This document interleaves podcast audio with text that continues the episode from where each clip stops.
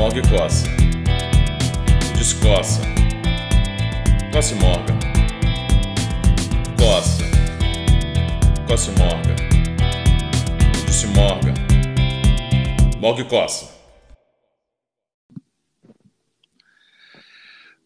Fala, Pablo Costa. Fala, Pablo Costa. Ah, não. Fala, Pablo Costa. Como está, Zé Velho? Tudo tranquilo com Mas- você, bicho?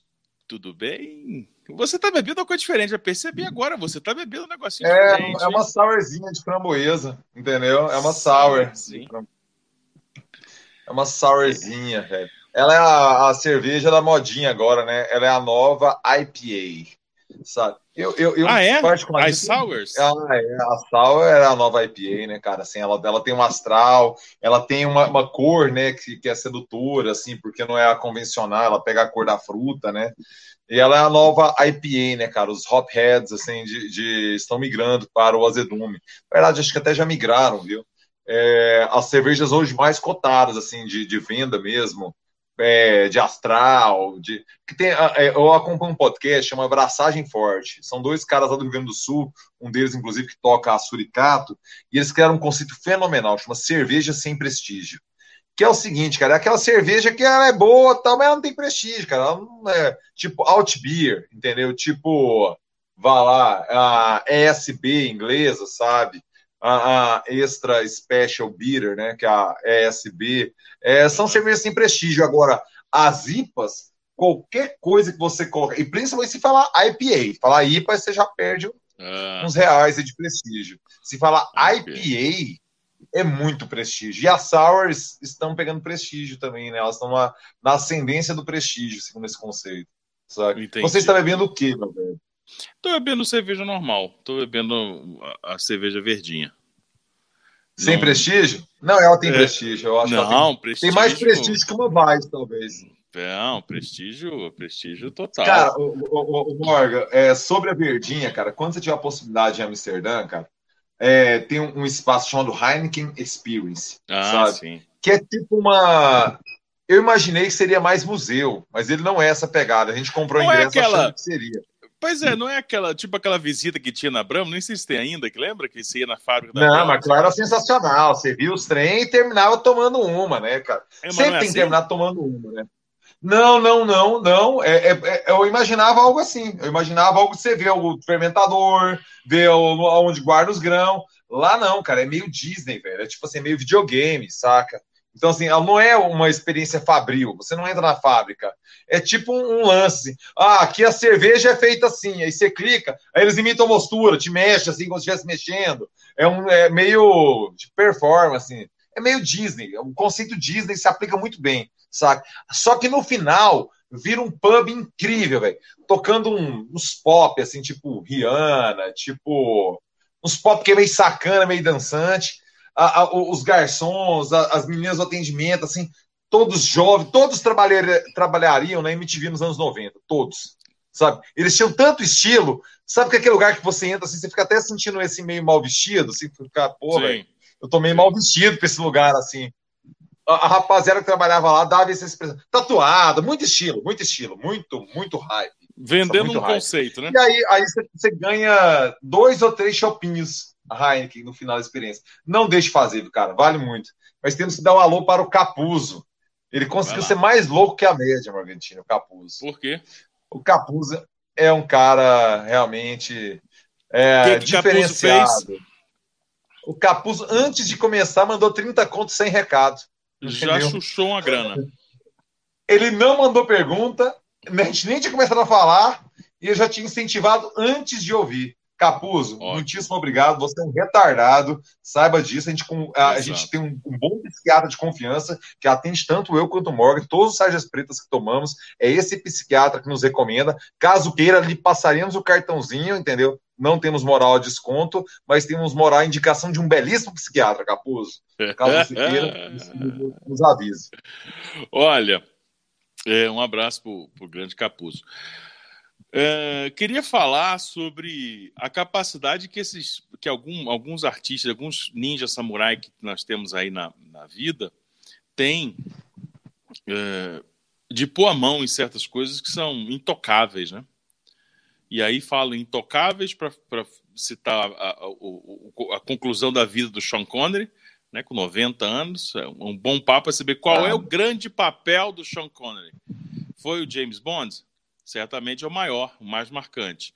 Mas há quem fale lá do, do cara do Highlander, há quem fale do Intocáveis, do, do Malone, aquela Malone, Intocáveis. É, há quem cite o, acho que é o Henry Jones, né? O pai do, do Indiana. Ele, então, ele fica, é o pai do Indiana. É, então fica essa questão.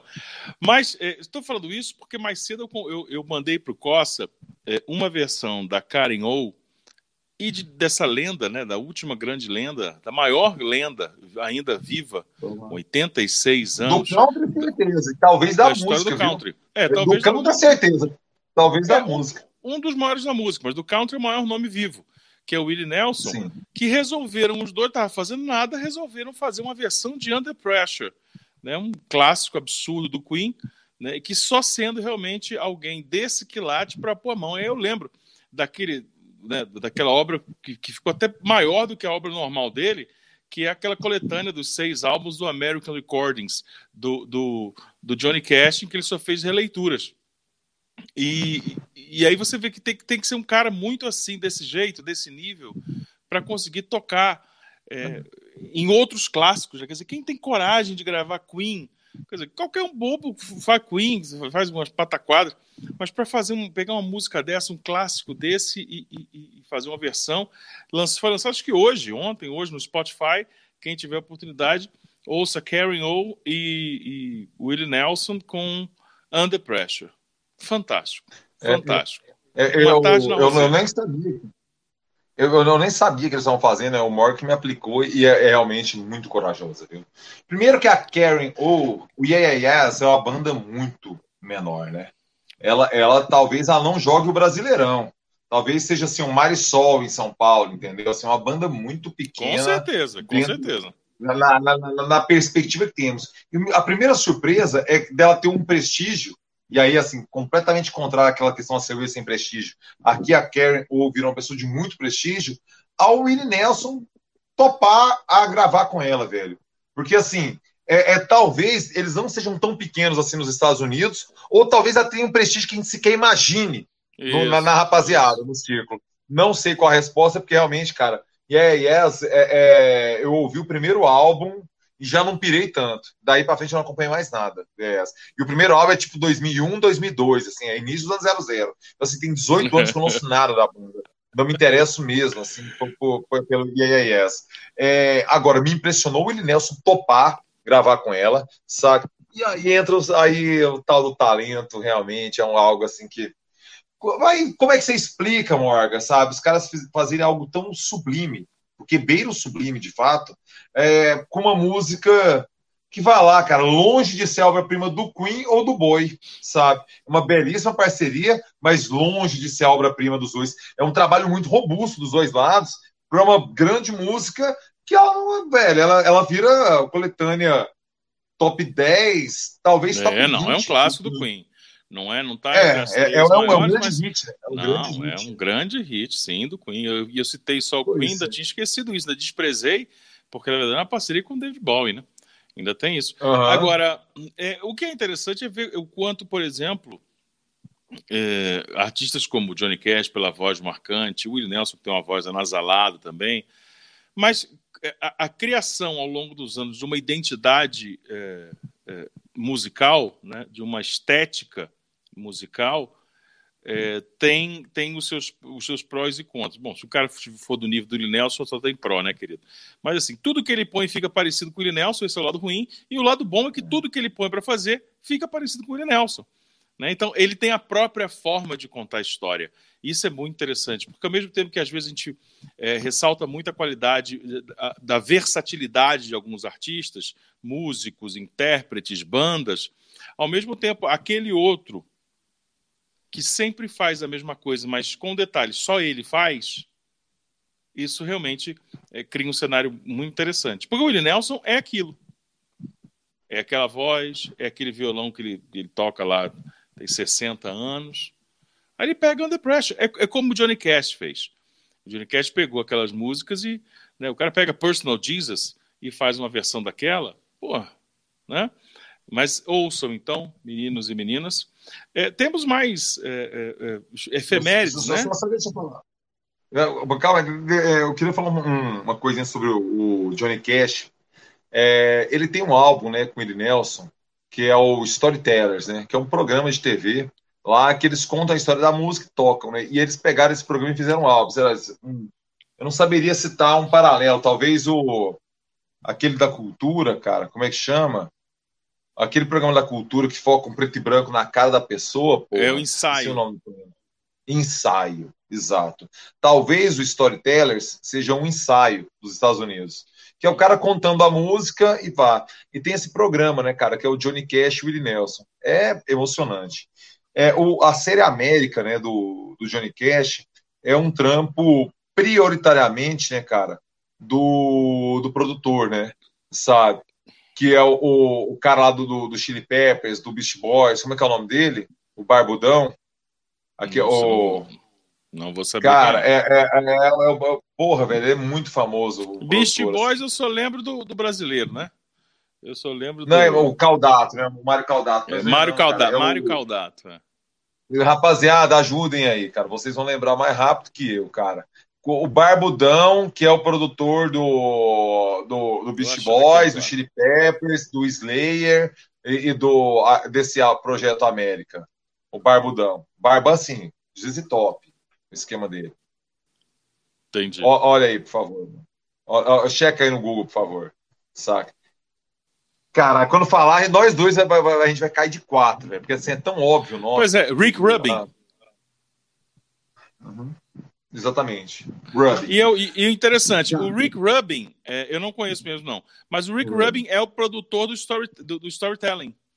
É isso que você vai falar? Também? Eu não sabia. É. Eu não é. sabia. É, você, você, viu? Caralho, é. eu não sabia. O Rick Rubin fez isso. Nossa, é isso aí. O é. que acontece, cara? O Rick Rubin chegou no Johnny Cash e falou assim: Cara, vamos fazer um som, velho. Você não tem que viajar mais, não, né? Assim, você não precisa mais, cara. Ele tava numa deprê, né? Que a, a Júnior havia falecido, né? E pegou, cara, e levou músicas, né, cara? Aí isso aí tem algo, coisas muito improváveis, né, cara? O, o Personal Jesus que você falou, é, Jesus, My Life, Rusty One, One in My uh, Life. Né? Agora, assim, um parêntese. A obra-prima, Hurt. Hurt, do Nine Inch Nails. Olha que a gente tá falando de seis álbuns, beirando o genial.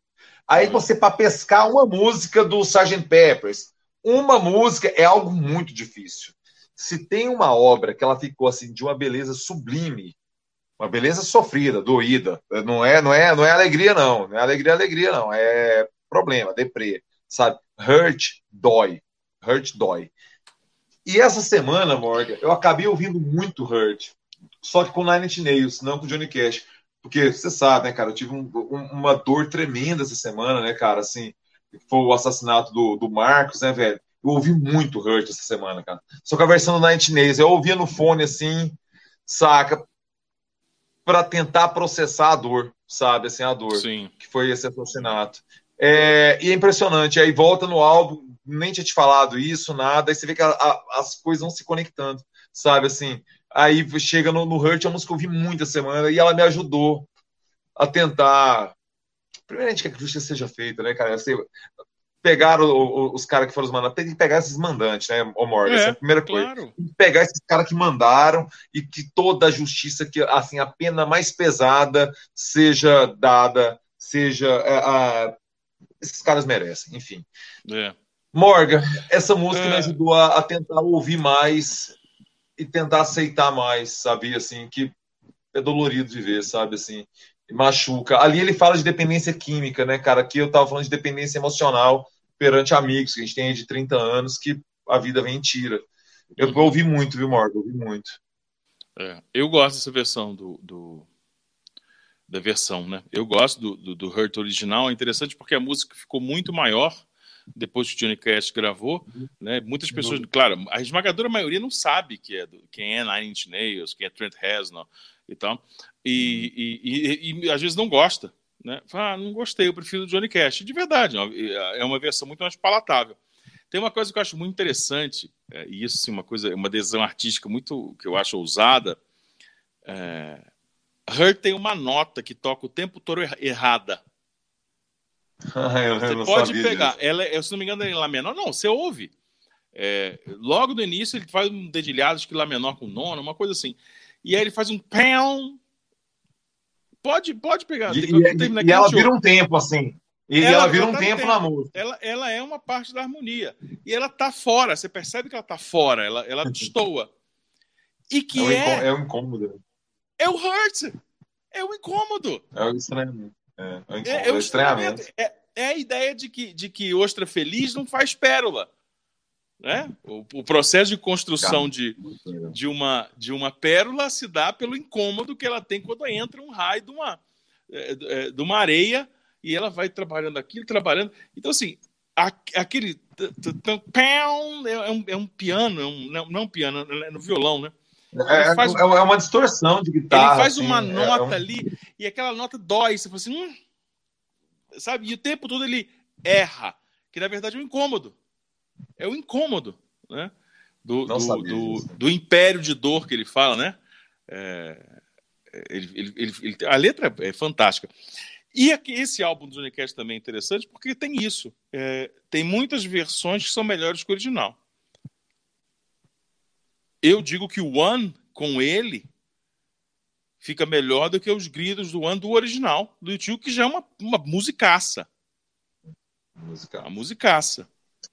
Olha. Por, é porque tem umas coisas que são atualizações, são releituras. Não, é uma releitura, uma gente diferente tal. Mas, mas tem outras que são uma reinvenção da música, né? É, Personal Jesus é uma versão maravilhosa. Rusty Cage é legal, mas ok. É... Ele tem algumas músicas, ah, releituras do, do, do Nada chega perto de Hurt. Na verdade, sim. Nada é, chega perto de Hurt. Eu acho. Eu uh, Hurt é, é, é, é, é, o 3x0 no Liverpool, entendeu? Assim, uhum. Foram vários jogos bons. Mas tem um que é o 3x0 é. no Liverpool, sabe? Que é, marcado na história. Eu acho que é isso. É, o Hurt. É, e... O Capuzzo é uma pergunta aí, meu velho. O Capuzzo, ele, ele mandou a qual pergunta. Seria, qual seria o monstro brasileiro do Halloween? Ah, Capuzzo.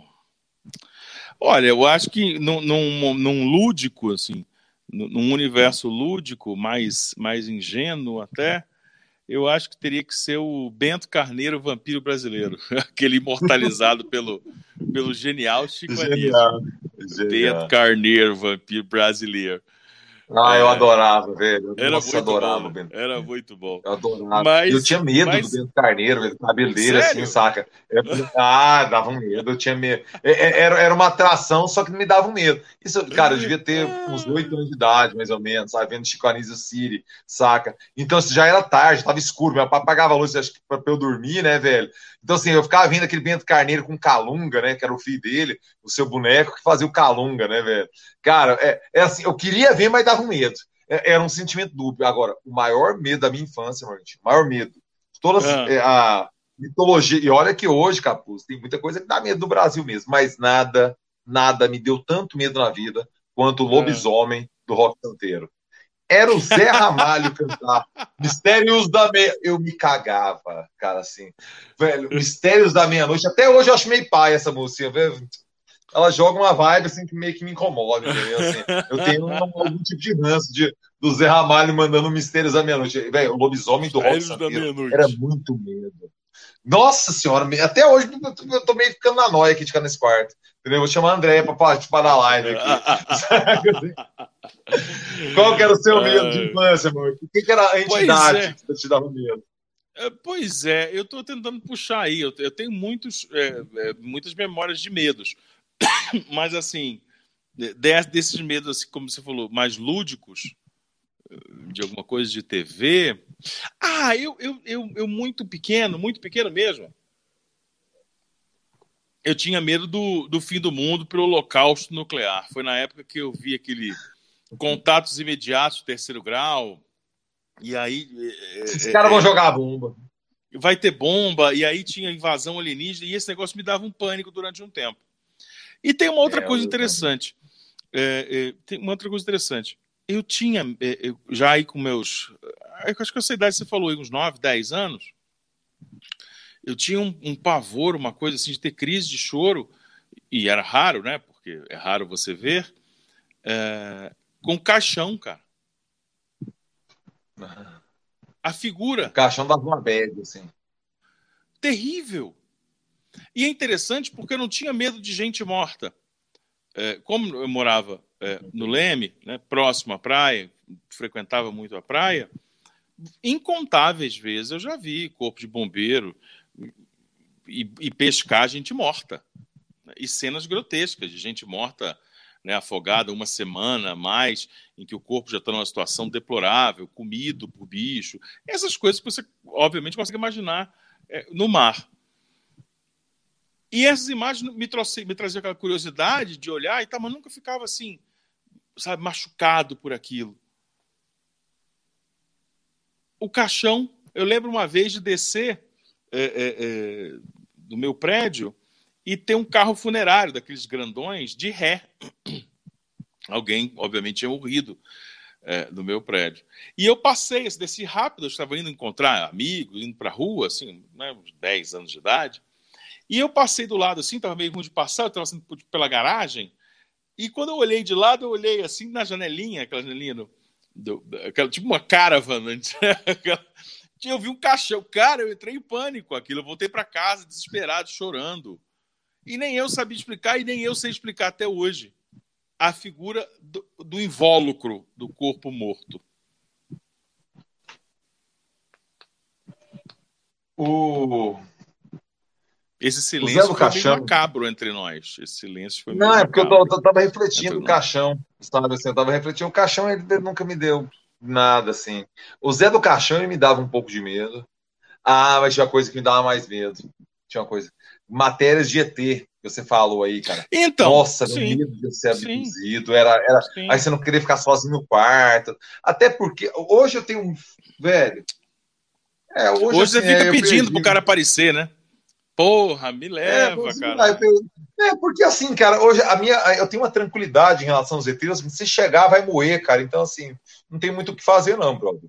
Entendeu? Então, assim, eu tenho a convicção que vai chegar igualzinho o espanhol chegou lá em Machu Picchu, entendeu? Assim, é, é descendo é. a espada, entendeu? É a mesma assim, coisa. Então, se chegou, meu amigo, assim, eu, o, o, o meu, a, a, a, minha conexão, assim, com, com ET é porque o cara ele vai dominar um trem que é muito além do que você pode fazer, assim, as suas defesas.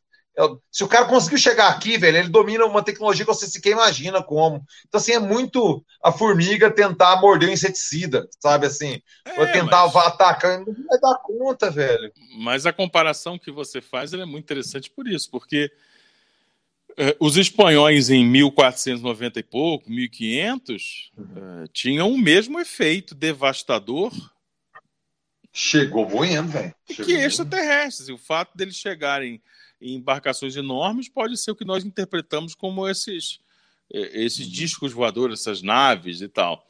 É, o fato de chegar doutrinando, acabando com tudo, vir explorar, essa, veja, é o mesmo argumento retórico de qualquer filme sobre ET.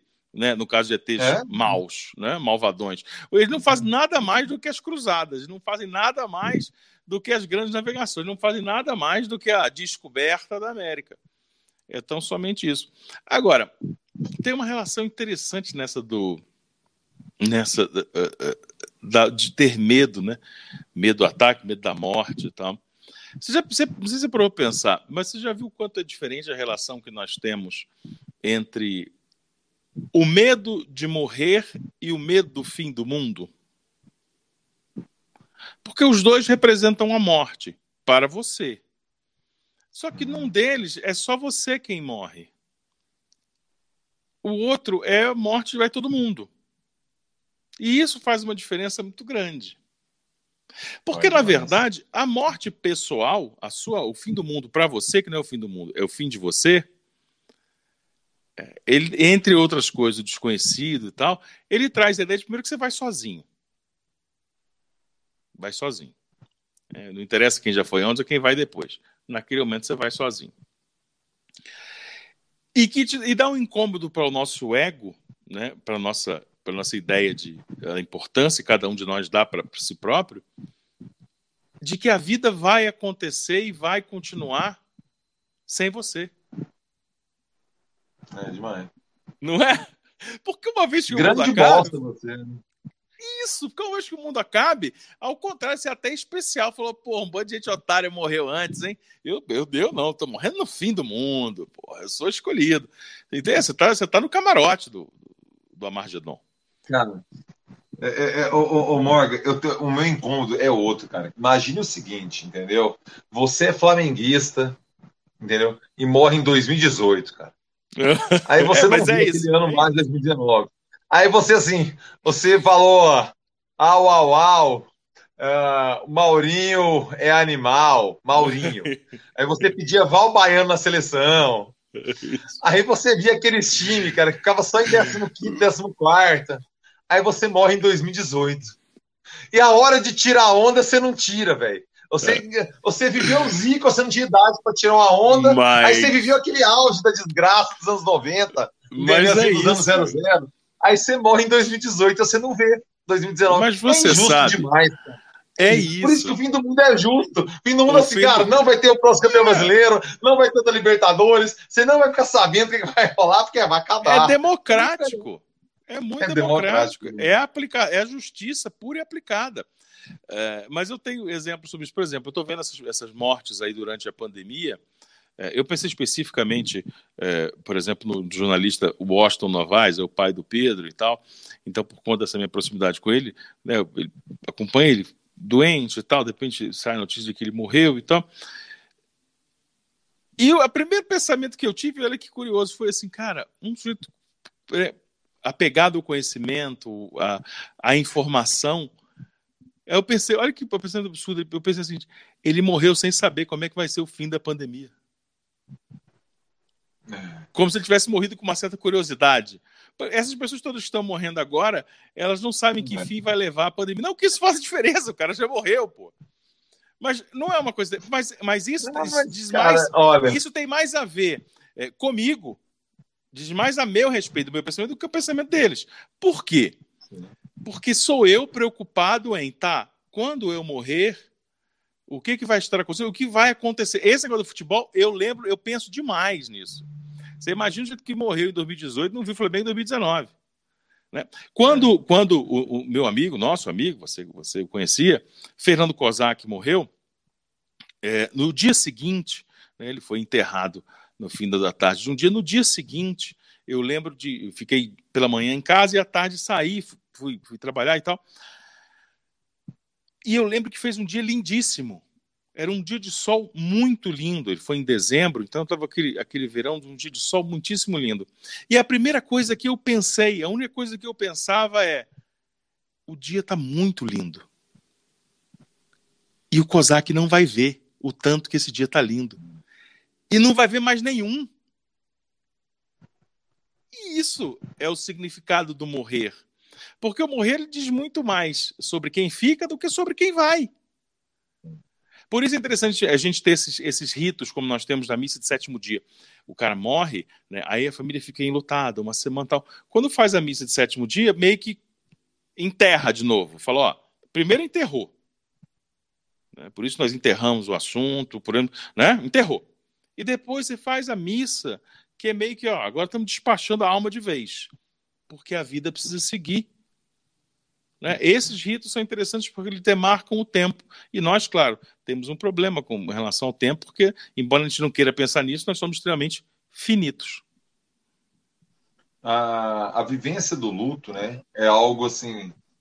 Ela não tem nenhuma cultura é, humana que não tem algum tipo de rito fúnebre. Nenhuma. Porque, ou seja, é uma dor.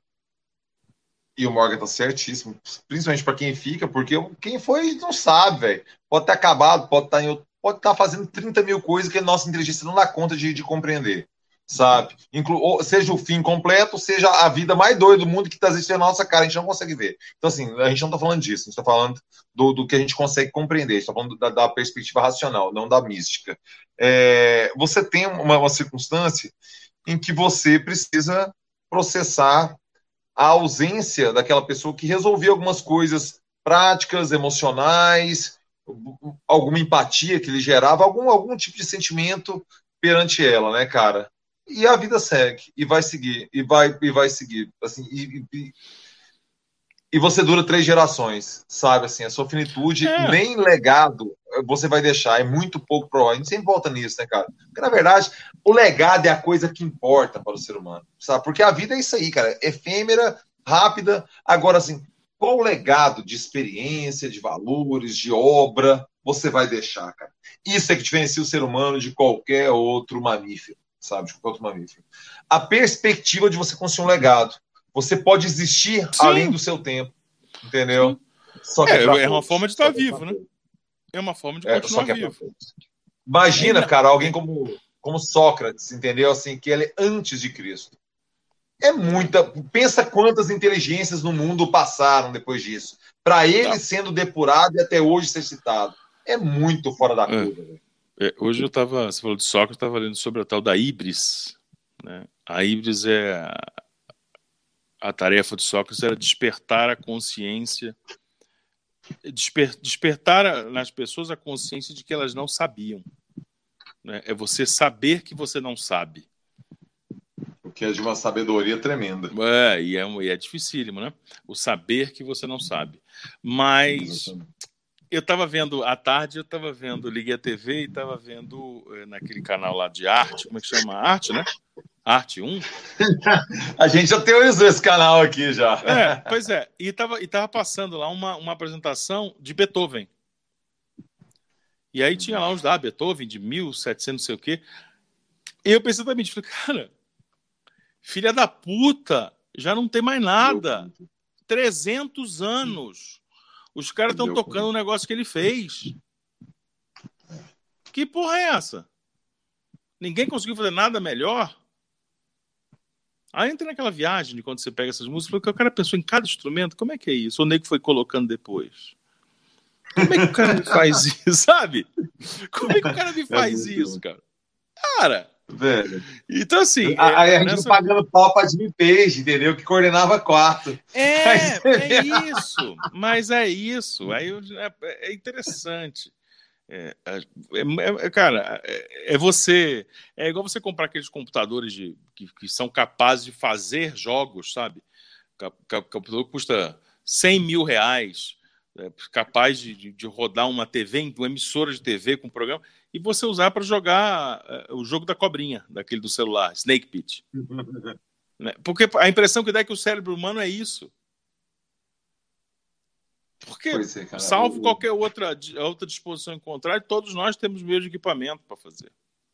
Tá aí. O, o, o, tá aí na tua cabeça, mas o HD não é o mesmo, não, viu, velho? O HD não é o mesmo. Não, você pode Porque ter outros aparelhos, mas você não é outro, você não é outro produto. Você não é. é um, pode um ter o 286 e pode ter um Mac mais foda, mas é tudo eu computador. Acho que, eu, acho, eu, eu acho que é tudo computador. Eu acho que um pode ter um HD de 1 tera, o outro ser de 300 GB, o outro ser de 64 mega. Que aquele mais... Não, mas tem, mas tem a memória RAM, velho. Tem a velocidade de processamento então, ainda, rapaziada, que então, conta também. Mas é o mesmo. A memória RAM conta. Mas então vamos falar. Então, se você quiser bater na analogia, pode ser é, um 386 e um Mac de 100 mil, os dois você redige em texto você consegue escrever um livro nos dois. Consegue. consegue. Você consegue, você entendeu? Você consegue rodar. Então, assim, né? você não vai conseguir fazer tudo, mas para muita coisa ele vai ser capaz de, de fazer. Me dá essa, essa impressão, assim, de, de que está tudo aqui dentro. Muita gente fala isso, né? Esse negócio de programação neurolinguística, ou qualquer outro tipo de destravamento, esses coaches picaretas que ficam falando essas coisas e tal. É, então, assim, mas faz sentido o fato de que tá tudo aí. O, o, o como, é que é o nome, como, é, como é que é o nome daquela banda lá do. Aquela banda do Lucky Man? Eu quero falar sobre Lucky Man. É, The Verve. The Verve. É, The Verve. The Verve tem uma música, tem um trecho de Lucky Man que fala isso, né?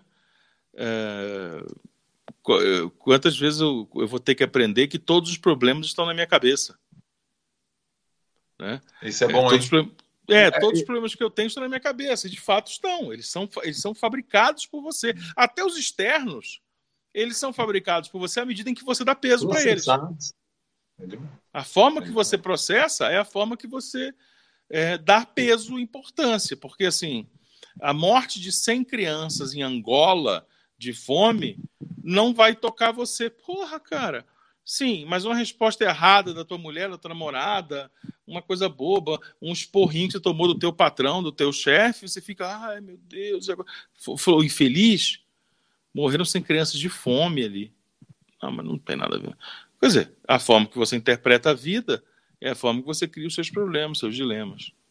O que faz muito sentido. Quero ter terminado a história das efemérides, para a gente fazer um giro com a turma aí, eu preciso pegar mais outra cerveja, mas porque hoje é aniversário de nascimento é, desse que é um dos maiores, se não o maior violonista é, é, do Brasil, é um dos maiores, eu tentei segmentar por tempo, que é o Rafael Rabelo. Né? Rafael Rabelo, é, músico de sete cordas e tal, que morreu, morreu precocemente. O Rafael Rabelo gravou, cara com, com todos os grandes nomes da música do tempo dele. Gravou com Tom Jobim, gravou com o Milton Nascimento, gravou com Ney Mato Grosso, gravou com Nelson, grande, um álbum é inteiro com Nelson Gonçalves. Era uma coisa monstruosa no choro. Tocava Ernesto, eh, Ernesto Nazaré como, como poucos, né, nos, desses, dessas férias do choro e tal. E, e hoje, morreu aos 32 anos, morreu muito jovem. E hoje é aniversário dele. Então, outra missão, quem quiser, ouça um pouquinho de, de Rafael Rabelo. Escuta, nós temos aqui, Pablo Costa, a possibilidade de fazer o super chat. Você sabe, você que também nos acompanha, sabe como é que é o super chat? Você participa, você manda sua pergunta e você ajuda a gente depositando aí uma grana. Então você coça esse pague a cervejinha, crédito, pague a cerveja entendeu? Pague o iFood daqui a pouco, pague as outras cocitas mais e ó, um, re... um realzinho pela opinião. Vai lá, Olha, dá um hoje, alô pro povo aí. Hoje tá... Cê, cê, cê, vai, vai lá buscar sua cerveja lá. O... Vai, vai, vai lá, vai lá de boa, saca? O Capuzo mandou, né, cara? Antônio Capuzo, ele sempre presente aqui. Agradeço. Muito obrigado, meu velho, pelo fortalecer a live aqui. E vamos lá, vamos pegar perguntas de vocês, os comentários aqui. Vamos lá. Pegar. O Caio Almeida mandando. Tá profundo o sabadão, tá mesmo, meu velho. É isso aí. Aqui o Dene. Uh, boa noite, Mori Costa. Os heróis morreram de verdade. Ah, sem dúvida, né? Quem, quem tá no poder é que não é, né? o talento independe da evolução ele caracteriza um momento, uma pessoa uma época ou soma de tudo. A falta de talento também pode marcar. Basta observarmos o momento de gestão do nosso país. Ah, mas isso aí passa, viu, cara? Olha, Capuz, eu tenho a impressão, cara, que o Bolsonaro ele vai ser tão esquecido quanto, sei lá, cara, um, um, presidente da Primeira República que a gente mal cita, entendeu? Assim, é tão pequeno, cara. Essa... Talvez a eleição de 2018 a gente cite mais do que a própria gestão Bolsonaro, cara. Eu tenho a impressão o... que não vai dar tempo de, de, criar nem legado negativo essa desgraça vai dar tempo. É. É, bom, tem várias coisas interessantes aqui que dá para extrair dessa conversa de vocês. A primeira é que concordo com você que, que não vai dar para extrair um legado negativo, porque, ao que parece, o pior já passou. E quando eu falo o pior, não é o pior em termos de, de, de política econômica, em termos de gestão, não, porque isso vai ficar até o fim, porque é a marca dele. Né? Eles são uhum. incompetentes, então, isso, os números mostram isso.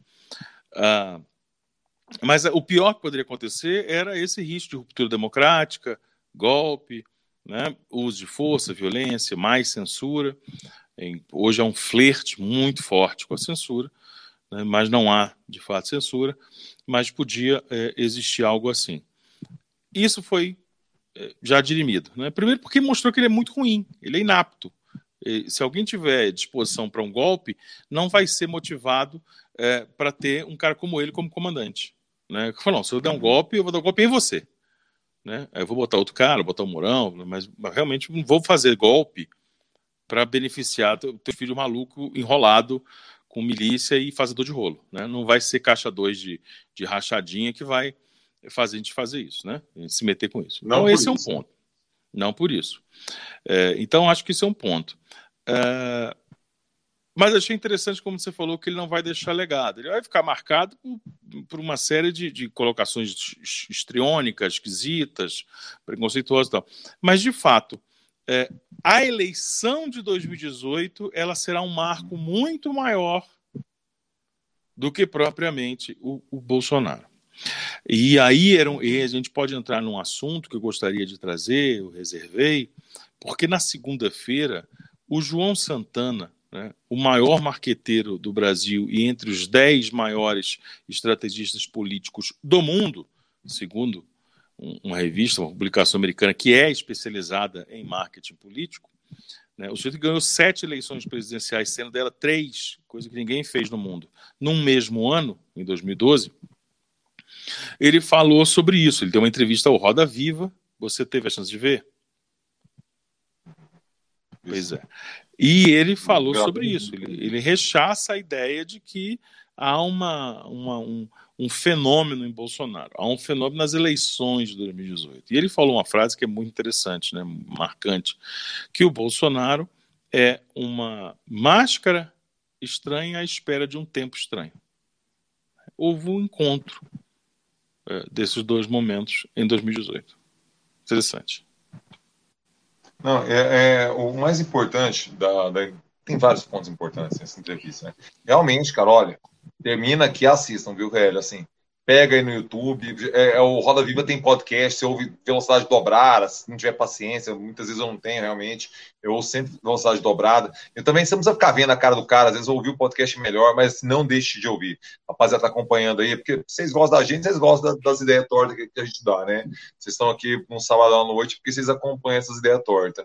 Ali você começa a ter elementos de clareza para compreender um cenário que aí não é gosto, cara, não é ele é, ele é correto, ele é bandido, ele foi traidor, ele não foi traidor. Não, cara, é uma pessoa de uma inteligência privilegiada, de leitura de cenário, jogando umas ideias, sabe? Ele tá jogando umas ideias. A hora que ele fala, Morgan, assim, da, da impossibilidade, cara, prática de você manter o, o circo o tempo todo, que é o, o espetáculo, o ambiente estriônico e tal, e o pão, que é o auxílio emergencial, como equilibrar esses dois? Porque ele está conseguindo hoje mantendo o circo e mantendo o pão vai cair, não consegue equilibrar esses dois elementos, sabe? E a partir daí você precisa ter discurso político, você tem projeto, tem que vender algo, esperança para as pessoas. Fala assim, cara, esse pior vai passar e a gente vai jogar essa bola para frente. Ele não consegue vender isso, o João Santana, ele só consegue destruir. Ele não é. tem uma perspectiva de apontar projeto. É sempre. É. A gente tem que acabar com isso aí. O que, que você bota no lugar disso aí? Ele nunca fala. É só acabar. O que, que tem que mudar? Mas é porque as pessoas, as pessoas foram dominadas por uma ideia de que é preciso, era preciso tirar. Tirar, tirar, tirar, acabar, acabar, por fim, por fim. E aí escolheram um destruidor, mas sem pensar que depois de destruir, tem que reconstruir. Né? Então, se você quer destruir tudo, essa casa não serve, está condenada. Olha, não tá, não tá. Tá bom. Então tem que destruir. Então chamamos Demole, né? demolidor. Demole, demoliu. Né? É isso, demoliu. E agora? Ué, não sei, eu vim cá só para demolir. Construir. Não, eu vim para. É. Sabe? Então, é, é muito isso. É, agora, você falou uma coisa interessante, porque a postura daqueles jornalistas foi muito pequena. Achei, a, a, a, julguei, avalio a postura daqueles jornalistas muito pequena, biltre, mesquinha.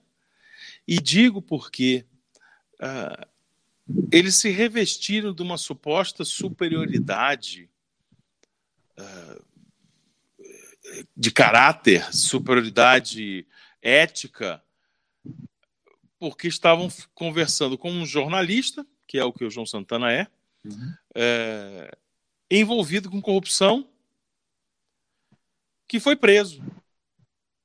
Porque, veja, eles não têm aquela mesma postura de cobrar transparência, honestidade, agindo como vestais, quando entrevistam um político. Eles fazem perguntas, as perguntas de saborosas ali, é, mas eles não vão para a parte da opressão moral. Pô, precisava ter feito isso? Precisava ter pego esse dinheiro? Você já não era rico bastante? Precisava? Porque parece que está falando é. assim, de casa, parece uma coisa, uma fala de família, sabe? Porque o cara é um deles. E não é. Porque eles estavam diante de uma das mentes mais brilhantes da estratégia política mundial. E eles preferiram perguntar no constrangimento: está usando tornozeleira? Qual foi a outra vez que perguntaram para um político da brasileira?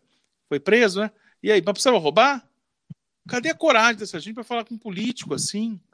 E assim, é, jornalistas de ponta que abrem é, PJ, né, que abrem pessoa jurídica para receber e driblar receita.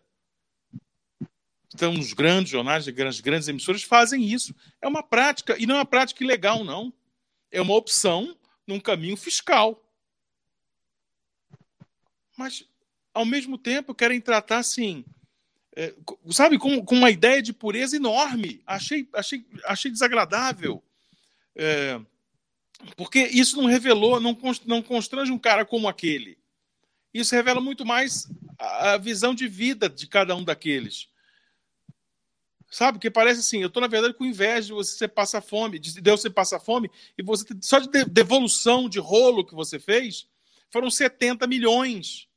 O Johnson devolveu 70 milhões. Então, eu não entendi qual, qual, que é o, qual que é o interesse de uma entrevista que tem um viés moral. Olha, eu vou fazer um enfrentamento do que eu acho da, da minha moral com a sua. Porque a grande vantagem que eu tenho, Pablo Costa, é que eu não fui preso. Sim. Você nasceu sem ser preso. Então você nasceu com tudo dando certo na sua vida. O cara realmente foi preso e ganhou três eleições em 2012. Foi o único que fez no mundo. Ganhou sete eleições presidenciais. O cara é, ficou multimilionário a partir da, do que ele faz com o cérebro, que deve ser uma atividade egóica muito forte. Porque uma coisa é você, eu ganhei a vida com o que está aqui, ó. Eu não inventei, não montei, não sei. Não, eu lanço uma ideia e eu venço eleições. E aí todo mundo parece desprezava aquilo fala assim: nossa, mas você precisava pegar, não sei. Gente, é por isso que existe Código Penal. Porque o ser humano, sendo João Santana ou não, comete crimes. Agora, essa visão que eles destilaram lá, de tratar crimes como grandes absurdos, como é que você teve coragem? Que é isso? Achei pequeno, achei todos eles muito pequenos. E alguns levaram bem. Agora, ele, ele surfou, né? Ele surfou em cima deles ali, de um jeito. Né? É, um cara que. Um cara que, que, que, que tocou campanhas presidenciais como essa, que, que realmente eh, superou eh, outras mentes brilhantes e grandes projetos é, políticos nacionais, não ia se enrolar com o, o menino do tique nervoso do Globo, o cara da Folha, o Fernando Rodrigues, a, a apresentadora lá que eu esqueci o nome. Não ia, né? Mas interessante. É, o, o, que eu acho, assim, eu entendo o que você disse, concordo, mas eu acho que tem uma, uma divisão também. É, em, em, alguns momentos ele pagou de inocente, né, velho? E também ele não poderia se colocar. Ah, eu não, eu não refletia muito sobre de onde vinha o dinheiro, não, cara. Por ser cérebro aí, cara, que, vou, que eu concordo, eu concordo, você não podia achar que não, ah, não, o dinheiro chega aqui do nada, sabe assim? E a pergunta era assim: não houve em nenhum momento uma reflexão ética sua sobre a origem desse dinheiro, porque realmente era muito dinheiro. E ele quis pagar de ingênuo, cara. E aí não, né? E aí não. Pagar de ingênuo, não. Fala, não, eu sabia e eu topei o risco, é, rapaziada. Sim, a vida sim. é isso. Agora, pagar sim. de ingênuo eu acho pequeno para o cérebro dele. Sabe? É. Eu não gostei dele pagar de ingênuo, de. Ah, eu não sei. Não. Não, todo mundo pois sabe. É, mas, mas, pois é, mas, essa é uma, mas esse é um, é um argumento de retórica de qualquer defesa. Bom, você não é obrigado agora a girar. A girar claro que não é obrigado. Si está analisando ideias aqui, ó, Morgan. Então, tá mas, ideias. Não, mas veja, não, pois é, mas veja, essa é a mesma coisa do sujeito que chega numa loja de carro, o carro custa 300 mil e paga em dinheiro. Tem algum vendedor, algum dono de concessionário que vai negar porque se você paga 300 mil reais num imóvel ou num carro. Só que aí é o seguinte: se pergunta, você fala assim, não, sabia que era rolo. Você fala, ué. Não, era rolo mesmo. Eu, eu quero, eu quero saber qual que é o dono de comércio que falar, não, eu sabia que era rolo. Ninguém faz, Morga. Ninguém então, faz, mas assim, quem tá lá no Roda Viva é ele, uai. Que o, o dono da concessionária não vai no Roda Viva da é, entrevista. Mas aí você uma responsabilidade maior também, uai. Mas aí você voltou à ideia do que eu tô falando. Parece que ele só tava lá para ele fazer um grande processo de expurgo é, de culpas, não, não, de crimes. Não, Entendeu? Coisas distintas, coisas distintas, Morgantino. Calma aí, coisas distintas. Ele fazer a reflexão brilhante que ele dá sobre a sociedade, sobre o processo, sobre 2018, sobre 22, sobre união, de, sobre chapa, tudo isso é válido. Não tem nada a ver com ele falar assim, não, cara. Eu sabia que era rolo e eu falei, uai, velho, todo mundo faz, eu tô dentro. Cara, Agora, Pablo Costa, eu pagar, Costa. ele pagou de vestal também. Calma aí, Costa, velho. Ele não, ele se, fez não um- se pode exigir eu discordo. uma postura Eu de discordo. vestal do João Santana, não. Eu discordo veementemente. Primeiro, porque é o seguinte: ele não foi lá para ser julgado e nem para dar.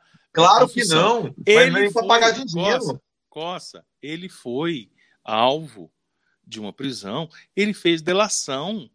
Entre a possibilidade de, de- dos criminosos, ele é o pior que existe. Porque ele, além de confessar, ele entregou os outros. Então, ele não tem que. Então, pois é, então ele não tem que estar lá para falar assim: olha, se é ingênuo, não é tal. Deixa eu te falar, eu já falei, eu já fiz a confissão. Eu já falei, quer dizer, aí eu te pergunto, o que que tem peso maior, Costa? O Roda Viva perguntando com meia dúzia de, de, de, de, de- Zé Oreia? É. Ou uma, um, entendeu? Você entendeu agora? E mais, É, não. diante de um cara que ganhou Pois é, velho, mas é o seguinte, né, cara? Então. ah, Você Morgan, vai, eu checkmate, né? Mas peraí. Não, não, não, vai piorar, não vá no Roda. Viva. Peraí, peraí, peraí. Não vá no Roda veja, Viva. Você leva o Roda Viva. Pois é, você leva o cara no Roda Viva. Não, acho que ele não se incomodou em falar, não. Acho que ele foi lá sabendo que. que cara, o cara orientou sete presidentes em campanhas nacionais, em debates. Você acha que ele não sabe o que cada um ia falar ali? Claro que ele sabia. Sabe? Então ele foi lá, ele foi lá até com esse intuito também. Mas a questão não é nem essa, é que você está diante de um cara. Você está diante do deputado federal Zacarias Calil, o maior médico, o maior do mundo, em separação de, de gêmeos. é, é, como é? Siameses. Chifópagos, siameses. Se mesmo. Isso. Aí eu falo assim, doutor Zacarias, é, como é que tá lá em Brasília? Ah, tô começando trabalho e tal. Doutor Zacarias, Brasília é seco, né? Brasília não tem esquina. Como é que o senhor se sente mais? Deixa eu te falar, querido. O cara é um especialista mundial numa porra do negócio que só ele faz. Aí você quer saber qual é a impressão dele sobre a vida? Naque, no pedágio. Você já esqueceu o dia do pedágio, Zacarias? O senhor paga mais? O senhor dá gorjeta? Você- entendeu? Aplica isso para qualquer especialidade que tiver, especificidade que você tiver de alguém. Aí você quer falar sobre o. Porra. Deixa eu mandar um abraço aqui para o doutor André Rage, presidente da OAB da cidade de Nerópolis, está nos acompanhando aqui, mandou uma mensagem, mandou um grande abraço para ele e, e agradecê-lo aí para pela, pela companhia que nós fazemos um ao outro aí nesse sábado, ele está lá nos acompanhando, tomando aquela gelada, ele e a esposa e nos, nos acompanhando. Um, um grande beijo aí para o André e para o e pro PP, irmão dele, os Raj e Raj. Entendeu? Vai lá. Rodrigo Torres, agradeça, Morgo. Rodrigo Torres. Foi Deixa eu ver a história do Rodrigo aqui. Ih, Rodrigo, aí sim, hein? Molhou, hein, O Rodrigo? cara, ele caprichou, entendeu? Assim, ele, ele mandou muito alto vamos ver. nível. Vamos ver a mensagem dele aqui. O desastre econômico que se desenha com o dólar alto, ajudamento do governo e tal, é capaz de tornar a figura de Lula mais aceitável. A esquerda não deveria virar essa página para tentar chegar ao poder. É, vamos começar de trás para frente, então. Rodrigo, obrigado pela participação, pela pergunta, pela contribuição no Superchat. Faça como o Rodrigo e mande você também, molhe aqui a nossa hortinha. Né? E acho que sim, acho que deveria virar a página, sim. É, gostaria que o Lula, eu pessoalmente, gostaria que o Lula entrasse no modo Benjamin Button agora e começasse a, a ficar mais jovens, mais jovem para disputar mais eleições e nós podemos contar com ele. Gostaria que o Mujica fosse assim, Lula fosse assim, que o Mandela fosse assim e outros nomes que nós conhecemos. Ah, mas acho que ele já deu contribuição e ele não tem que buscar absolvição nas urnas. Não acho mesmo. É, acho que ele tem que continuar fazendo essa retórica dele, é, que não vai, não vai salvá-lo. O que vai salvá-lo é a morte. As pessoas vão ter, conseguir ter uma visão fora do que essa ala bolsonarista do pensamento tem. Hoje, a hora que ele morrer, as pessoas vão ter um distanciamento para falar: não, peraí, não vou cair nessa conversa, deixa eu ver o que esse Lula era. Por mim, e não pelos, né, pelo que, que querem que eu pense. Mas ele tem que continuar nisso, né, fazendo essa, é, é, essa, essa retórica dele. Uh, acho aquela ideia que foi lançada, falando do João Santana, uh, o João Santana lançou a ideia de que a chapa uh, Ciro-Lula, assim como, como Fernandes e Kirchner na Argentina, é imbatível, E logo depois que ele fala isso, na quarta-feira, vaza a informação, ou seja, é divulgada a informação que até então estava escondida, do encontro de Lula ocorrido em setembro. Ou ele chegou lá e cantou essa pedra, ou ele já sabia e deu só aquele ele cutuco. Sabia, ele sabia. Quando saiu a matéria do Globo, Hã? falei, cara, ele não falou isso à toa, essa conexão ela existe. Só que yeah. esse pessoal é meio Thundercat, ele enxerga além do alcance. A gente não está enxergando ainda onde essa bola vai cair. É lançamento do Gerson, velho. Joga a bola no vazio. Só que o Gerson sabe onde a bola vai cair. A gente é. não tem a genialidade do Gerson. Entendeu? Ali eu entendi Agora... que foi isso, cara. Quando eu vi a notícia quarta. Mas, pois não, conclua, Morgan. Não, não, pois é, eu acho que é, eu acho que é por aí. E aí, é, sobre a história do, do, do tornar a Lula do Lula mais aceitável, acho que sim. Isso não acho, eh, Rodrigo, que vai dar tempo das pessoas terem essa visão agora. Né? Como, por exemplo, a Bolívia teve. Teve porque um país menor, mais fácil de se comunicar, e, e aí cria uma visão política muito mais apurada para se entender o que está acontecendo. Né? Uh, e acho que até aí, isso é tudo desculpa porque nos ajuda, né? Então, nós estamos justificando o brasileiro. Né? O fato de nós termos um pensamento tão capacho, tão, tão, tão sabe, sabujo, é, em relação a outros, a outros ambientes. Mas a Bolívia percebeu o golpe. E eu friso sempre: o golpe não foi é, no Evo Morales. O golpe foi na democracia. E a Bolívia percebeu e falou: peraí, peraí, se for para jogar dentro da lei, a gente quer o Evo ainda. A gente não quer ele inventando moda, mas a gente quer. E voltaram com o MAS, né, que é o partido Evo Morales, e elegeram o presidente é, ungido pelo Evo. Aqui, eu acho que vai acontecer isso, mas vai levar mais tempo e não vai ser para agora. Porque é exatamente isso. Tanto é que a ideia é uma só, Rodrigo, para encerrar, posso passar para você. Para encerrar, é, as pessoas, quando saíram às ruas em 2013, depois de 2014, 2015, ali no pedido da Dilma e tal, elas queriam a vida delas de volta. Elas não queriam uma coisa que elas nunca tiveram. Elas queriam o retorno de um status. Quando a gente via aqueles, aqueles cartazes, devolva o meu dólar, não sei o que, quero voltar para Disney, devolva não sei o que, faça não sei o que.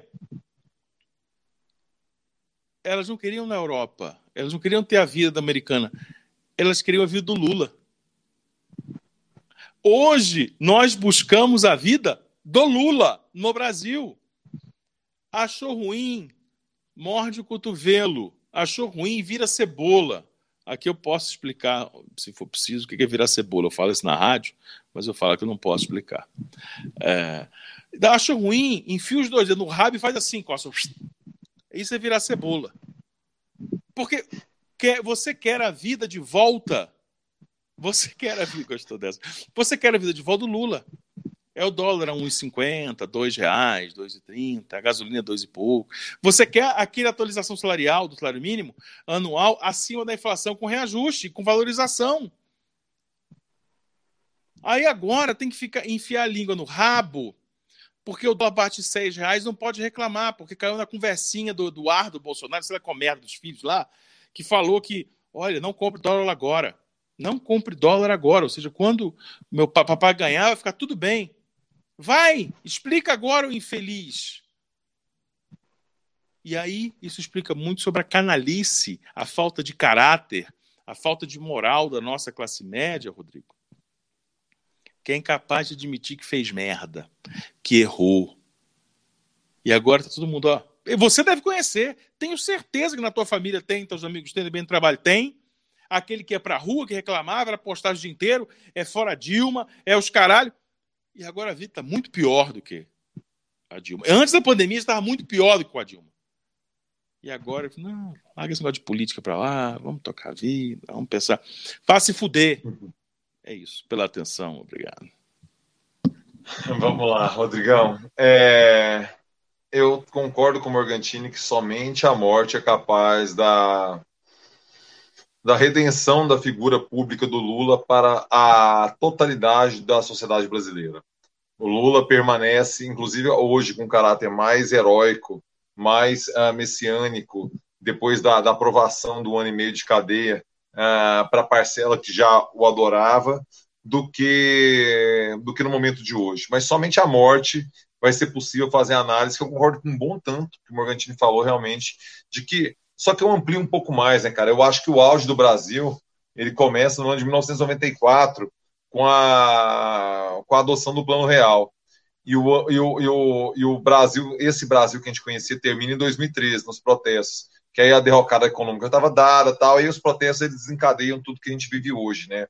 Então eu amplio um pouco mais o olhar, porque de fato o Lula pegou o pico de uma onda que estava sendo construída e, e, e, e decaiu. E concordo que os anos Lula é exatamente assim a subida e o ocaso, o, o final da subida, o cume e o início do ocaso, né? É, porque realmente, no governo Fernando Cardoso, eu tenho uma, Ô Morgan, hoje eu estava ouvindo com a Andrea, Califórnia Uberales, do Dead Kings, sabe? A gente foi no centro resolver, a gente foi, vamos resolver a pauta da vida, sabe? Do supermercado, cara. Tá, tá, você, você fechou o seu mic, velho. Pô, tava cantando aqui, Califórnia, Iberales, Iberales, uhum. Califórnia. E aí o que acontece? E, e, a crítica a essa música é Jerry Brown, que era o governador da Califórnia naquele contexto, que era um riponga, velho. O cara pegava Jane Fonda, o cara era do astral e tal. E o cara chamava esse cara de nazista, né? Aí hoje eu, eu, eu me abro diz que olha para assim, como eu fui injusto, sabe assim, a, ali era muito melhor do que vivemos. Aí, André, aí a gente estava ouvindo o podcast lá que a gente ouve, né? o, o Álvaro Barcinski, Foraço e Paulão. Aí André falou assim: cara, será que a gente vai chegar um momento e falar assim: olha, o Bolsonaro era até bom. Igual a gente fala do Fernando Henrique Cardoso hoje, eu falo, Andréia, você teve uma sacada que é simplesmente genial, entendeu? Assim, porque, olha, na época do Fernando Henrique Cardoso, xingava, eu era do Fora FHC, muito, muita convicção no processo. Eu falo assim, caralho, como era bom o tempo do Fernando Cardoso, você tinha alguns preceitos, você tinha uma maturidade no diálogo, uma oposição assim, era, é, o debate era entre adultos. Você não viu a foto? Você não viu a foto que, que circulou no Twitter, esse, aquela foto de 15 anos atrás do, do, do Serra governador e do Lula presidente, e ele aplicando a, e eram ferrenhos adversários. É isso, perfeito. Né? Perfeito. E ele, era, é isso. Ele aplicando a vacina. É disso, cara. É a civilidade mínima, rapaziada, saca? Aí a Andréia jogou a grande, a grande sacada. Será que a gente ainda vai ter que olhar pro, pro Bolsonaro igual a gente olha pro Fernando Henrique? Assim, ô, oh, era bom, velho. Só que você não sacava, entendeu? Você não tinha experiência de vida ainda. Fala, não, não é possível, André. Só que aí eu tive que voltar para você. É possível. Porque o Brasil, ele é capaz de pegar o pior caminho. A gente já mostrou que a gente é capaz. É. Para concluir, Rodrigão, aqui a, a, a história, a esquerda deveria virar a página. Cara, falando enquanto teoria, sim. Agora, na prática, é muito difícil, cara. Assim, eu Isso. compreendo todos eles machucados. Como é que fabrica eu... um novo Lula, né? Nem é isso, cara. Como é que o PT e o Lula abrem mão do que tem, cara, em prol de algo que. Não, isso não. Que já viu que a história engole, velho. É não. É difícil demais, não. cara. Não, não, outra coisa. Esse negócio de pedir não, PT, deixa eu fazer. Só... ter esse altruísmo, não. Isso é bobagem. Né? É, deixa me fazer os recortes que eu acho que são necessários. Calma aí, só um momentinho. É, primeiro, o, o nome do pessoal, assim. O Lula ele tem uma ambição legítima, nível Getúlio, cara. Saca assim? O, o Bolsonaro é aquele presidente da Primeira República, a gente não lembra o nome.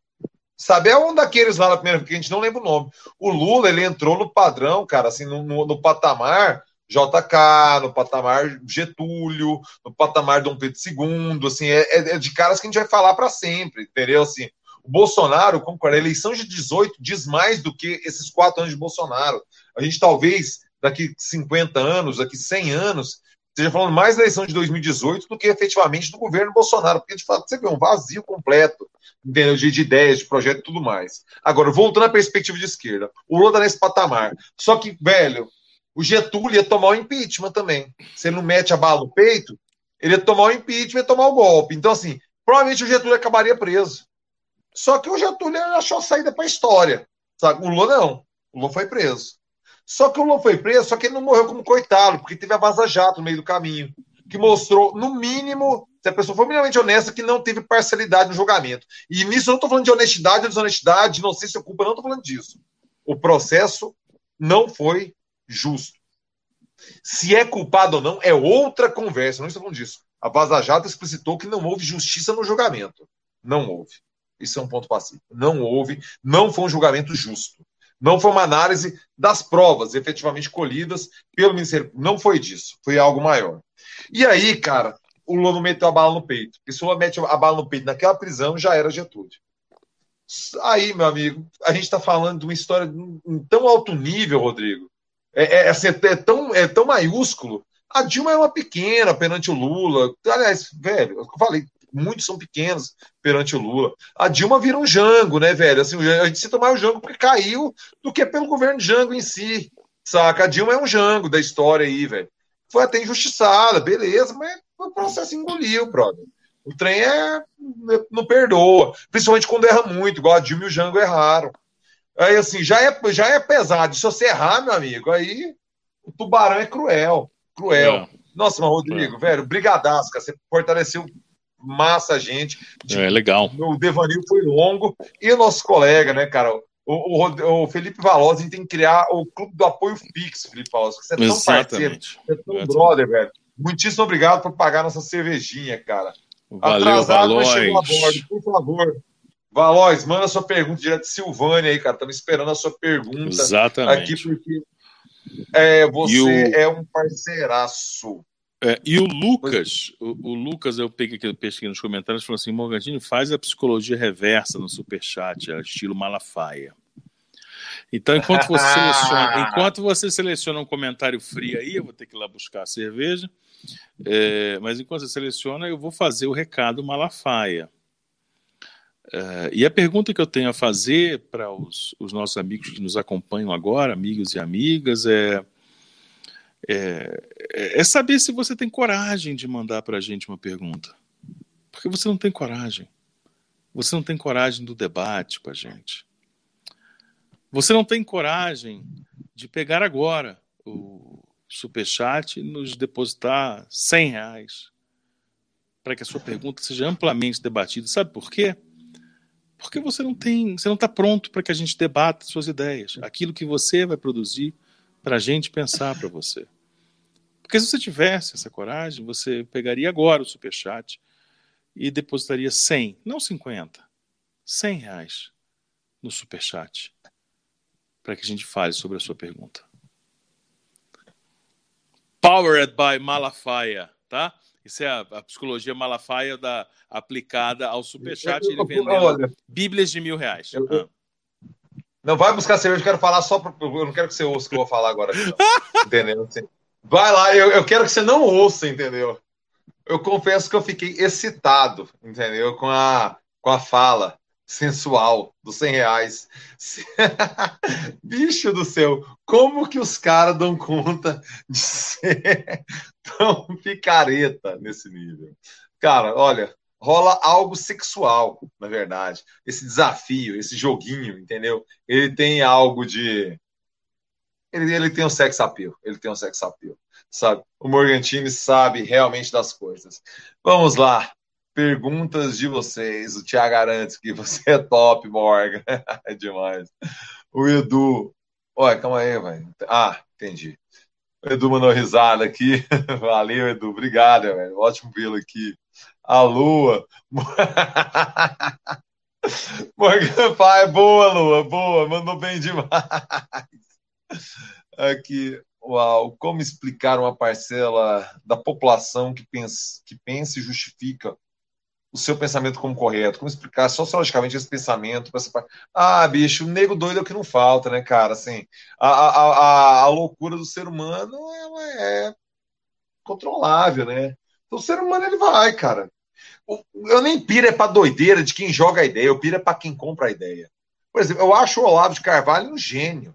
Porque ele pega tanto dinheiro de trouxa, velho, jogando as ideias mais absurdas do mundo. O tanto de trouxa que sustenta um, um, um charlatão, velho, saca? Alguém de mínimo nível. Cara, eu acho o Olavo gênio. E eu acho que todo mundo que dá dinheiro pro Olavo, cara, do Olavo devia ser bitributado, devia pagar exatamente o mesmo tanto do Estado. Porque assim, Velho, você tá dando dinheiro para isso, cara. Vai pagar 100% de imposto.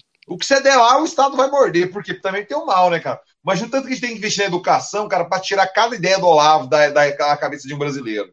É muito investimento no, no, no sistema de educação. Então o cara tem que, tem que ser hiper tributado. Mas eu acho o Olavo, para ganhar dinheiro de trouxa, ele é alto nível, velho. Ele é alto nível.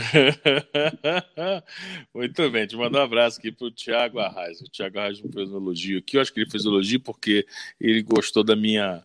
É, da minha retórica malafaiana em relação à tomação Não. de dinheiro. Você vê com a diferença. Olha, do- olha isso aqui, ó, a, a lua definiu.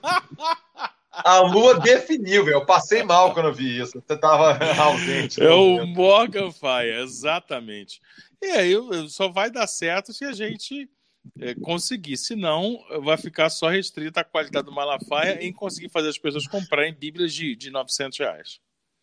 900 reais. Olha, é o seguinte, vocês têm que ajudar a pagar a cervejinha, entendeu? Da rapaziada. É. Porque Eu, inclusive, é o mudei, possível. Mudei a Você cor. foi pra Combina IPA agora pela cor. Foi pra qual? Colombina IPA, você pegou uma Colombina É, IPA. não, não, não tem a menor chance disso acontecer. Eu fui para uma, pra uma, pra uma American Pale Ale. É, mas então, cheguei Edu fortaleceu. Hoje, como sempre, vi no Instagram o Digano Raimundo uma postagem extremamente negacionista. Pois É, é. mas assim, né, velho? Pô, não, você não deu margem pra gente manobrar. Você, você, você, você Velho, carro no eu- outro, nós estamos presos nessa vaga sua aí. Sabe o que me impressiona? É a expectativa de algo Pronto. Pronto. construtivo vindo do Digão. Se não Você tem viu? é melhor que não fale. Olha, você viu o que o Ronaldinho falou sobre saúde pública? E, porque ele disse que, que, que eh, não se faz Copa do Mundo com hospitais e escolas. Claro que eu não vi a declaração do Ronaldinho sobre saúde pública. Porque o Ronaldinho ficou conhecido fazendo gol, porra. Eu quero que ele entre em campo com camisa e faça gol. O, que, o, e- o erro tá na gente em repercutir o que, o- o que o Ronaldinho falou sobre saúde pública, sobre a gestão do SUS. Ou de achar que o, que o, que o, que o Digão, de uma banda importante dos anos 90, uma banda importante, boa, legal, nós nos divertimos ali, legal. Inclusive, acho que tem uma inovação musical muito boa. é, lírica, né? Tem a ver com a letra também. Acho que o Raimundo é uma contribuição foda. Mas e aí, o que, que será que o Digão pensa sobre a vida e sobre a ciência? Cara, errado não tá ele, errado tá você, Edu. Deleta isso da tua vida. Segue Ô, essa ô, você gosta da música, senão nem segue. É, tá- tá- tava com muita, muita polêmica, né? Porque assim, o fulano não se posicionou sobre tal coisa, aí a Anitta falou tal coisa, aí a Marília Mendonça falou tal coisa, aí o Gustavo Lima falou tal coisa e tal. Aí eu me recordo, cara, daquele discurso do Caetano Veloso, né? Proibido, é proibido proibir, né? Que ele sobe no Festival da Record e achincalha a, a esquerda brasileira que queria um suposto resgate, uma cultura nacional, que a guitarra elétrica era símbolo da opressão do imperialismo norte-americano. Era esse nível, né, o debate na época, né, cara? E aí tem a frase do Caetano que eu acho que define esse conceito. É tudo que a gente vive hoje, cara. Tudo, na verdade, tudo, em relação a isso que, que o, o, o Edu coloca.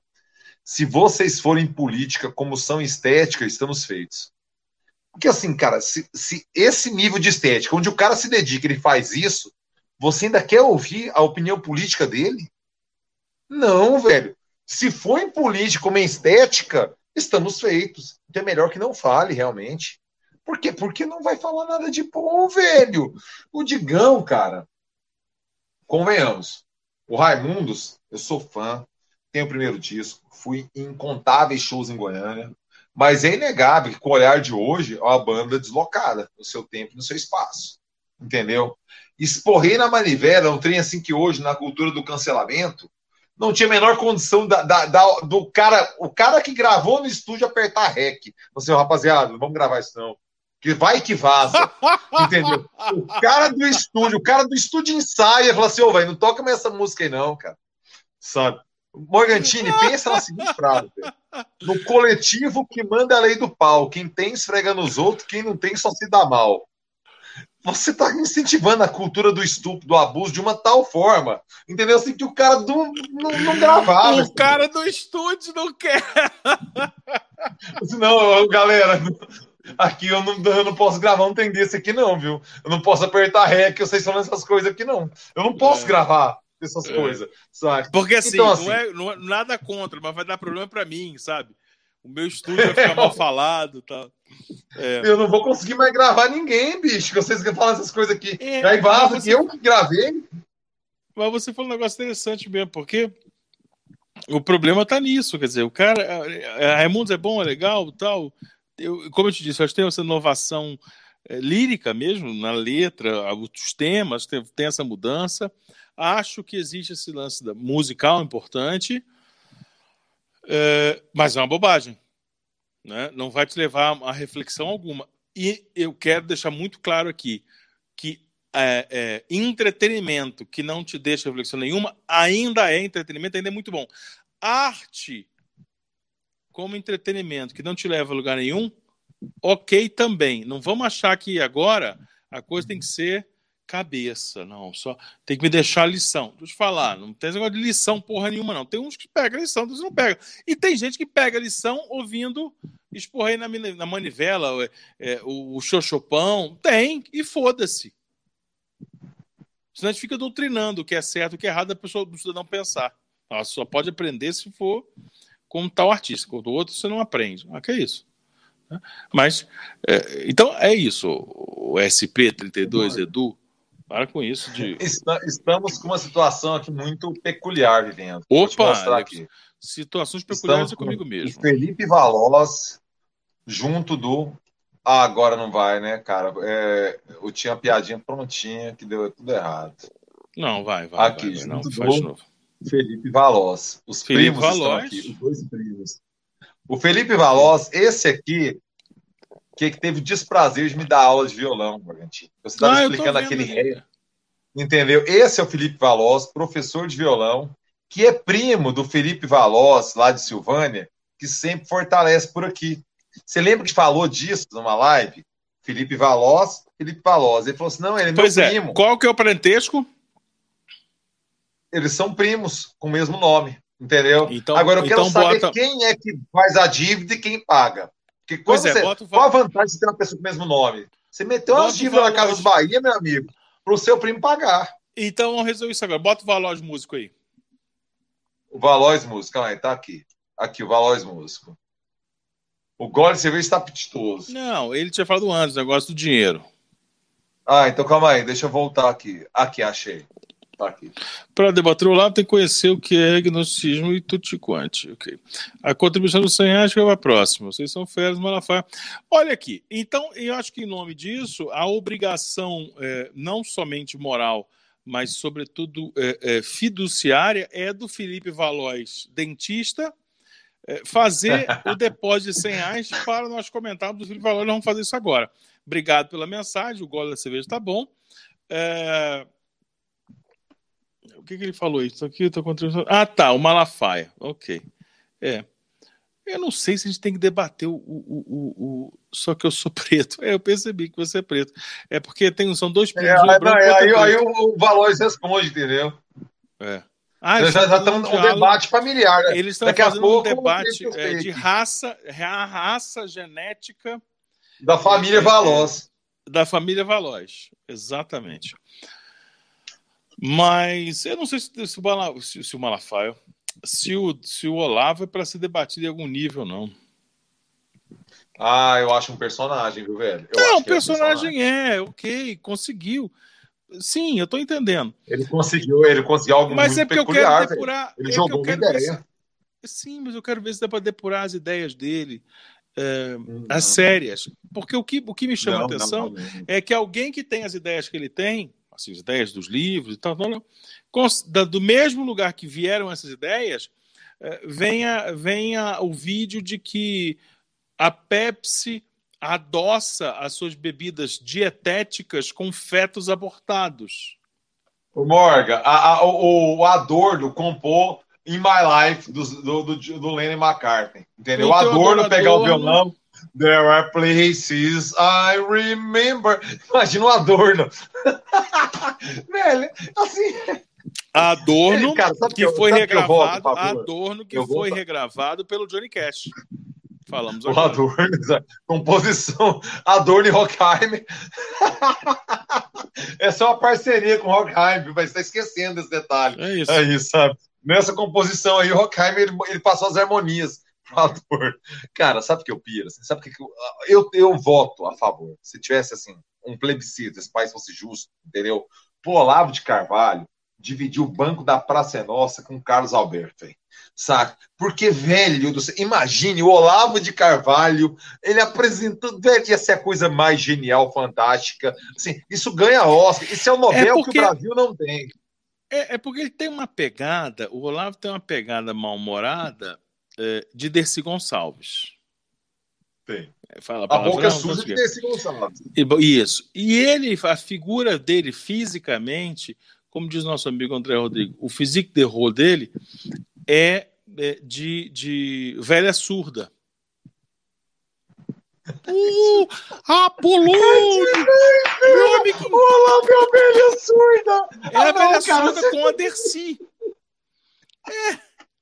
É a velha surda com a Dercy.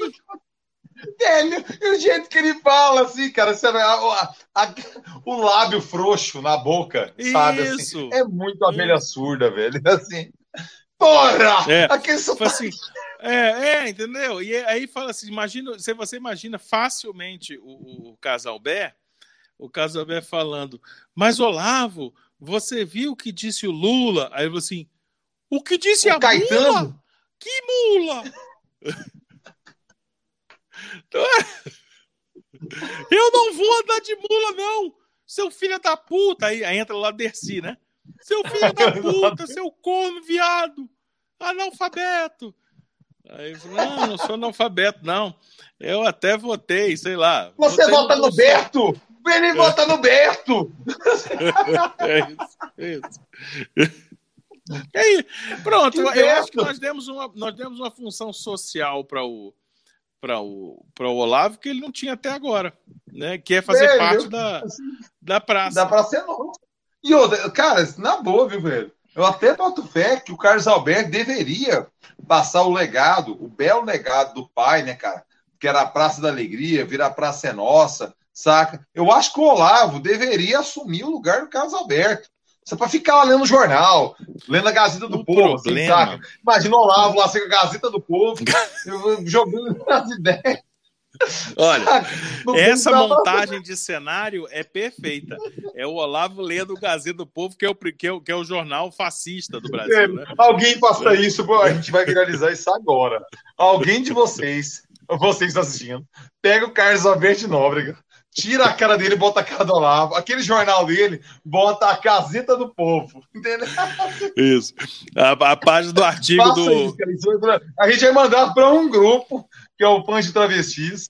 Entendeu? Exatamente. Assim, exatamente. É, é, é, é, uma, é uma comunidade que temos de devoção ao que amamos, entendeu? Ao, ao a gente vai mandar desse grupo. Vida. Na vida, é, na vida. É, é o que interessa é. na vida. Mas olha aqui, eu, eu acho que essa nós acabamos da grande, a grande contribuição. Um grande problema aí, Coça, é que a chance do Carlos Alberto Nóbrega, de boa parte do pessoal ali, é, não levar isso como um projeto, por levar o, o Olavo a sério, é enorme. Eles devem levar muito o professor, inclusive chamado de professor Olavo, de Carvalho. Ah, Eu acho que a página tem que estar aberta na, na coluna do Alexandre Garcia. Aliás, o Alexandre Garcia é um, um caso interessante, né, cara? Velho, é, assim, cara, é impressionante. É, é, é impressionante, é, é, muito impressionante, sabe? Assim, que o Paulo Francis de uma geração, sabe? De muita gente assim, que será moldado por essas ideias e vão durar ainda no debate público mesmo, quando ele vier a óbito, sabe?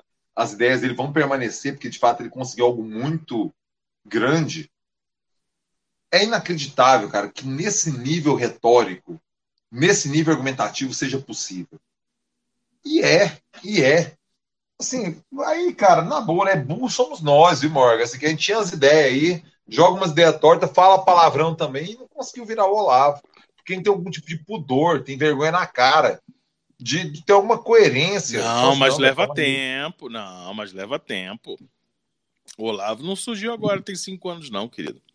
O Olavo já, já era piada no escreveu, começo dos anos não, Ele escreveu no Globo, escreveu no Jornal do Brasil. Ele, ele, ele tinha relevância. Era piada. ele já era piada para o Cacete Planeta, ele já era piada para o Agamenon Mendes Pedreira, que era, um, que era escrito, era um, era um colunista, jornalista fictício, é, numa coluna de humor do segundo caderno do Globo, escrito pelo. pelo não era eu acho que era o Hélio... Brasil, não? Não, era no Era Globo, mas eu não, eu não lembro Era se era o. Uber ou se era o, o- Quer dizer, era o, Uber e o Hélio de la Penha.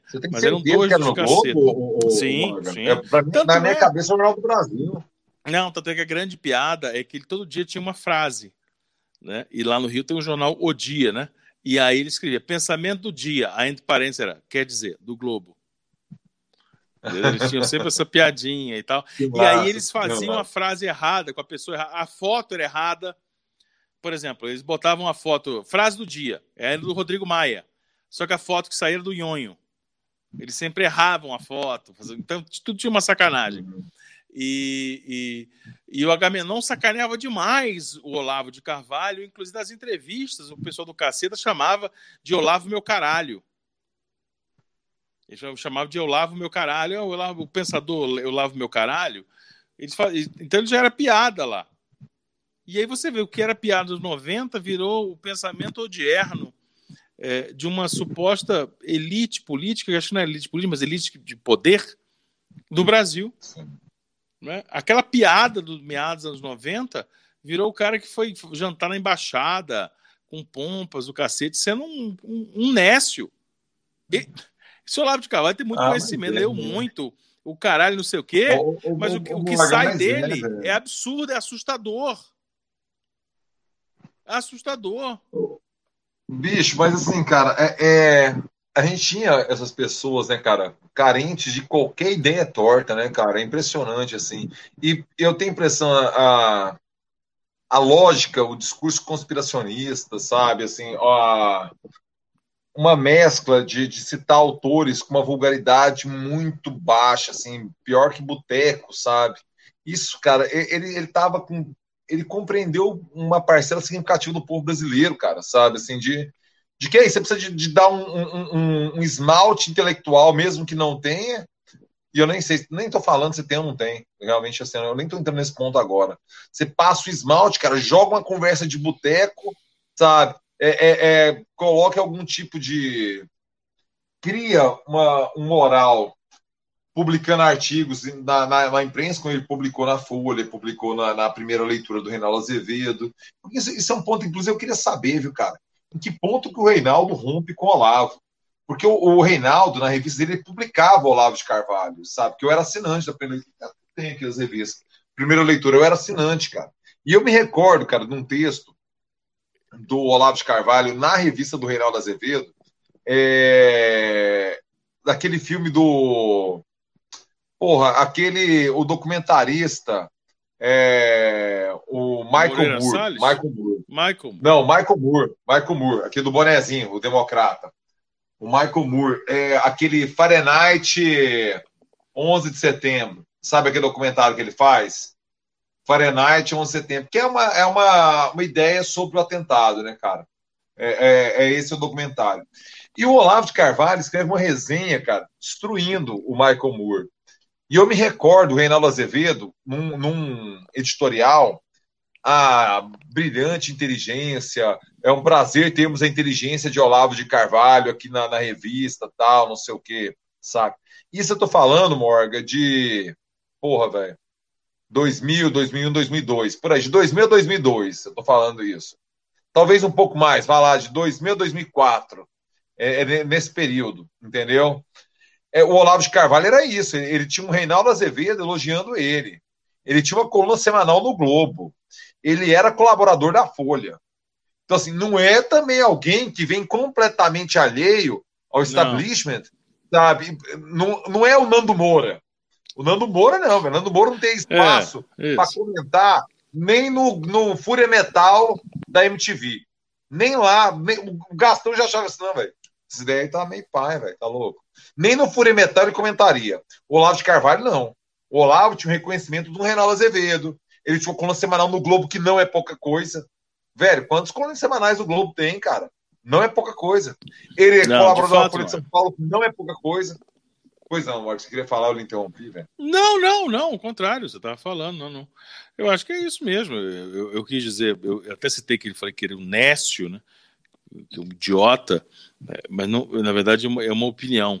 Ele não é, ele não é, ele não é nécio, não é idiota, ele não é um qualquer, como você está falando, não. Mas o problema é que o resultado de tudo isso, né? E o que o projeta. O mal é grande. São exatamente as ideias etapafúrdias, não são as ideias é, conceituais, interessantes, etc. E tal. Mas é exatamente esse, esses maluquices. O que o torna conhecido é falar da Pepsi, o que torna conhecido é, é, é, é, é usar a filosofia do questionamento, da, do sofisma, para ter dúvidas se a Terra é redonda ou não. Então, assim, a gente acaba caindo no, no Ronaldinho dando opinião sobre o hospital. Ô, ô Morgan, na, na boa, velho, porque falta na, na, pra gente a é vergonha na cara. Se a gente começar a ser, a, a, ser mais punk mesmo, xingar os outros e tal, ia tomar ah, os processos. Sabe? Mas se assim, o canal já tava com 200 mil inscritos, 300 mil inscritos, o caminho da responsabilidade. Não, eu não tenho. E eu digo, da militância irresponsável, ele é muito mais fácil, sabe? Se é. a gente pegasse esse caminho na Morgue Costa aqui, velho, essa live já tava assim. É, saca? É, a militância é. irresponsável. Você pega um lado, velho, defende tudo, e a outra você vai agir igual. Velho. Tem um negócio assim. Não sei se você viu, cara, a alteração. Botaram uma entrevista do Rodrigo Maia, lhe respondendo o Salles. Saca? Aí, aí, tipo assim, tá o Rodrigo Maia de máscara, você vai falando igual a voz do Rodrigo Maia mesmo, assim, sabe, o cara dublando, um humorista, assim. Não chega a ser nível Adnet, não, mais perto, assim, saca? Ah, se eu sou nhonho, o problema é meu. Bateu na trave e entrou no teu. que isso? eu falei, cara. Esse é o nível, entendeu? A melhor resposta que o Maia podia dar pro Salles. Assim, não, assim, pra debater com esse tipo de gente, cara. É esse nível de argumentos, sabe? Se eu sonhou e o problema é meu. Bateu na trave e entrou no teu. Hermes e Renato, cara, assim é muito. É muito mais. mas, é, mas assim, acho que o que dá para a gente pensar um pouco em relação a como, a como caras como Olavo, é, com esse tipo de pensamento, porque veja, quem faz os cursos lá pode dizer, ah, não, o Olavo é maravilhoso e tal, ou pensamento conservador, conceitos e tal. Mas o que o, que o tornou, não sei se exatamente a palavra é essa, popular, mas bem conhecido, né? E um fenômeno de internet, não são todos seus uh, pupilos, seus alunos de cursos uh, de pensamento, mas é, sim as suas, é, as suas frases, os tiradas, os aforismos. E o que torna conhecido é extremamente bobo, burro, canalha. Né? O, o que o torna é, é, conhecido é isso. Né? É, ele, é ele ter teorias conspiratórias sobre o comunismo, sabe? Essas maluquices todas. Então, a gente pensa, que, que momento que isso cola? Porque quando você fala isso que você acabou de falar, Costa, a gente fez essa brincadeira, claro. Ué, se a gente partisse para esse lado aqui, a gente estava bombando o canal, não sei o quê. O cara... Mas é porque o momento pede isso. E aí é interessante entender em que momento, né, voltamos ao João Santana, em que momento em que nós chegamos em 2018 daquele jeito. Em que momento em que nós é, nos tornamos tão fundamentalistas a ponto, eu vi hoje uma chamada, não tive tempo de ler, mas eu vi uma chamada hoje no, é, no Globo, falando da eleição no Rio, né, eleição municipal, e o Globo fazendo uma longa análise em relação a votos de religiosos, votos católicos. Em que momento que se naturalizou nós fazemos uma análise profunda sobre a política a partir é, de qual endereço o cidadão vai no domingo? Se ele vai numa igreja evangélica ou numa igreja católica. Porque em um momento nós entramos, nós entramos, tomamos como opção e entramos nessa estrada e seguimos nela. E isso representa todo o nosso pensamento. Nós estamos nos sacrificando como nação, como gente, como sociedade, a nossa qualidade de vida, supostamente em nome de uma família enrolada com milícias que fazem rolos. Nós estamos, uma parcela da sociedade importante, está caladinha diante do dólar a seis reais, da gasolina a cinco reais, do, uh, do, do, do, gás de cozinha 90 reais, do, do, do arroz a não sei quantos reais, porque a gente quer defender o Bolsonaro. Em que momento em que nós deixamos isso acontecer? Porque quando fomos para a rua, e esse é um negócio interessante do pensamento totalitarista, quando nós fomos para a rua, era uma luta por nós. Né? O cara foi para a rua, eu quero, o dólar tal, não é para ajudar, não sei, é para mim. É para eu melhorar a minha qualidade de vida, eu quero ir para a Disney, eu quero comprar não sei o quê, eu quero importado. Agora nós estamos quietos pela razão inversa. Nós estamos quietos porque nós queremos proteger o Bolsonaro. Olha, olha o nível da mudança de pensamento e o quanto isso é passivo de uma análise mais profunda, porque aí, a reboque disso, vem um, um, um, um cara doido, como um, como um Olavo, com ideias absurdas, e pondo em xeque a, a vida através de conspirações mirabolantes, mas que aí você falou que é genial e tal, porque ele sabe que vai colar e cola. Quem que é o Caio aí? O que, que o Caio falou aí? Fala aí. Caio, tô mandando aqui, deixando o dízimo para os oráculos goianos. E esse sei que vai ser bem utilizado. Abraço, galera. Evidente, gastaremos tudo com drogas legais, viu? Legais, pode ficar de boa. Gastaremos inteiramente a grana com drogas legais. Valeu, Caio. Obrigado. Fortaleça você também. Mande o super chat pra gente, porque pagar a cervejinha do Pablão e do Henricão, velho. Você precisa pagar, ajudar nós. Beleza? Morgan, só para concluir essa história do Olavo de Carvalho e do, do, do, do bolsonarismo e da, da, construção teórica né, desse modelo, né? Uhum. É, que é, né, cara, o, o, grande teórico do bolsonarismo é o Olavo de Carvalho. Isso não tem, não estou falando que é bom ou que é ruim, mas é só um fato, só uma constatação. Quem formula as ideias, né, é, que, que, que moldam o bolsonarismo é o Olavo de Carvalho. E aí, cara, a gente viu uma situação em que a gente tem esses 10 a 15% das pessoas que topam negar aquilo que falaram, tudo tal, pelo bolsonarismo, sabe? Vai lá, que é o, ou eles estão chamando de bolsonarismo hard, né? É, o, o, que é 100% assim, privatizar o SUS, privatizar o SUS, tal. Então a parcela que já, já não entra nessa, né, cara? E aí por outros meios, assim, seja pela os evangélicos, o medo do, do, do, do da, daquela ideia do, do kit gay, ou da, da, ideologia de gênero. Aí você tem os liberais assim, não, os caras, o, o, PT gasta demais, ele perde a mão do, do, mercado. Aí cada um com seu argumento, né, vai, vai aderindo.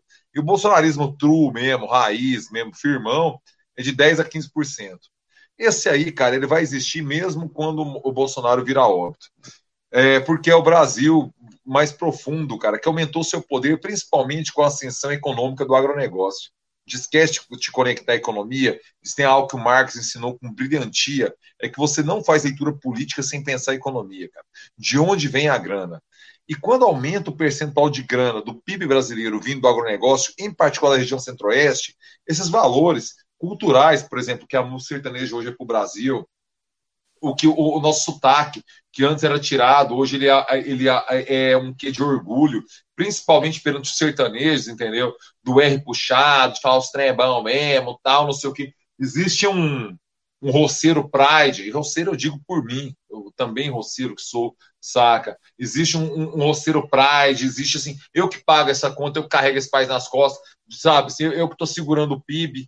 Essa ascensão ela é o bolsonarismo além do bolsonarismo, saca? Isso aí vai durar, viu? Isso aí, o Bolsonaro pode virar óbito, o Olavo pode virar óbito, que essa ideia dessa ascensão do Brasil central, do, do Midwest brasileiro, né, cara, do centro-oeste mesmo, sabe? Que é muito semelhante ao Midwest norte-americano também, sabe? De, de, de uma concepção de mundo, só que com, sem PIB, sem grana. Aqui no Brasil, não, agora tem PIB.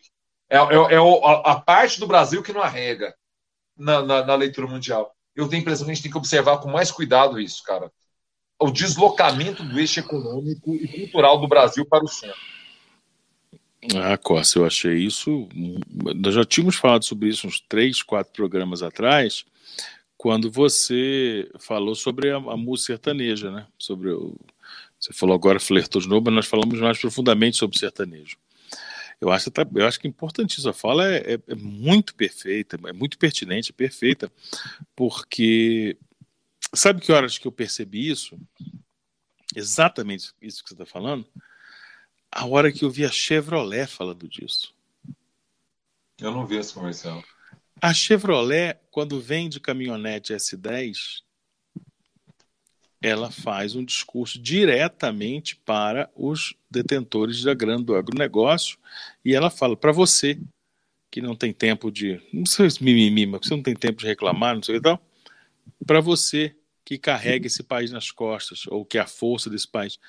Ele, ela fala diretamente para o agronegócio, porque o agronegócio é o, é o principal, foi, né, nos últimos anos, é, o principal, uh, uh, a principal mola propulsora, né, o principal arranque pilar, do PIB. Né? É um pilar.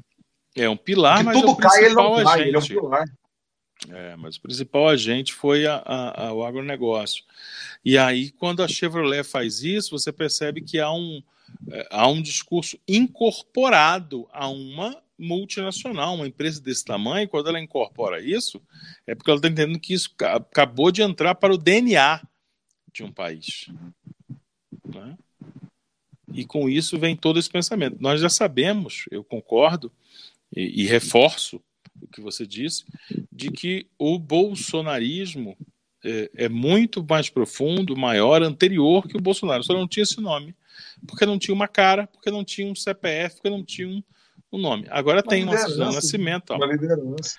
Aí, é. quando ele passar, ele vai continuar ele pode aumentar, ele pode diminuir, ele pode dar, mas ele vai seguir. Né? Essas, essas pessoas vão continuar com essas ideias que elas têm hoje. É aquilo que na França a família Le Pen faz.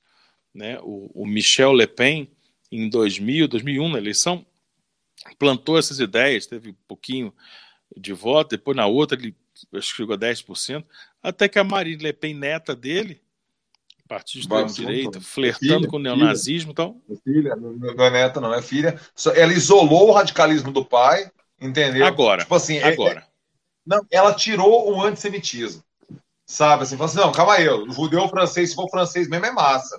O problema é judeu, o problema é não ser francês. Ela é, deu uma piadinha é no leque, entendeu? Isso, isso, isso. Então, é, quando a gente percebe isso, a gente vê que aqui no Brasil vai continuar o tal do bolsonarismo, depois que o Bolsonaro passar.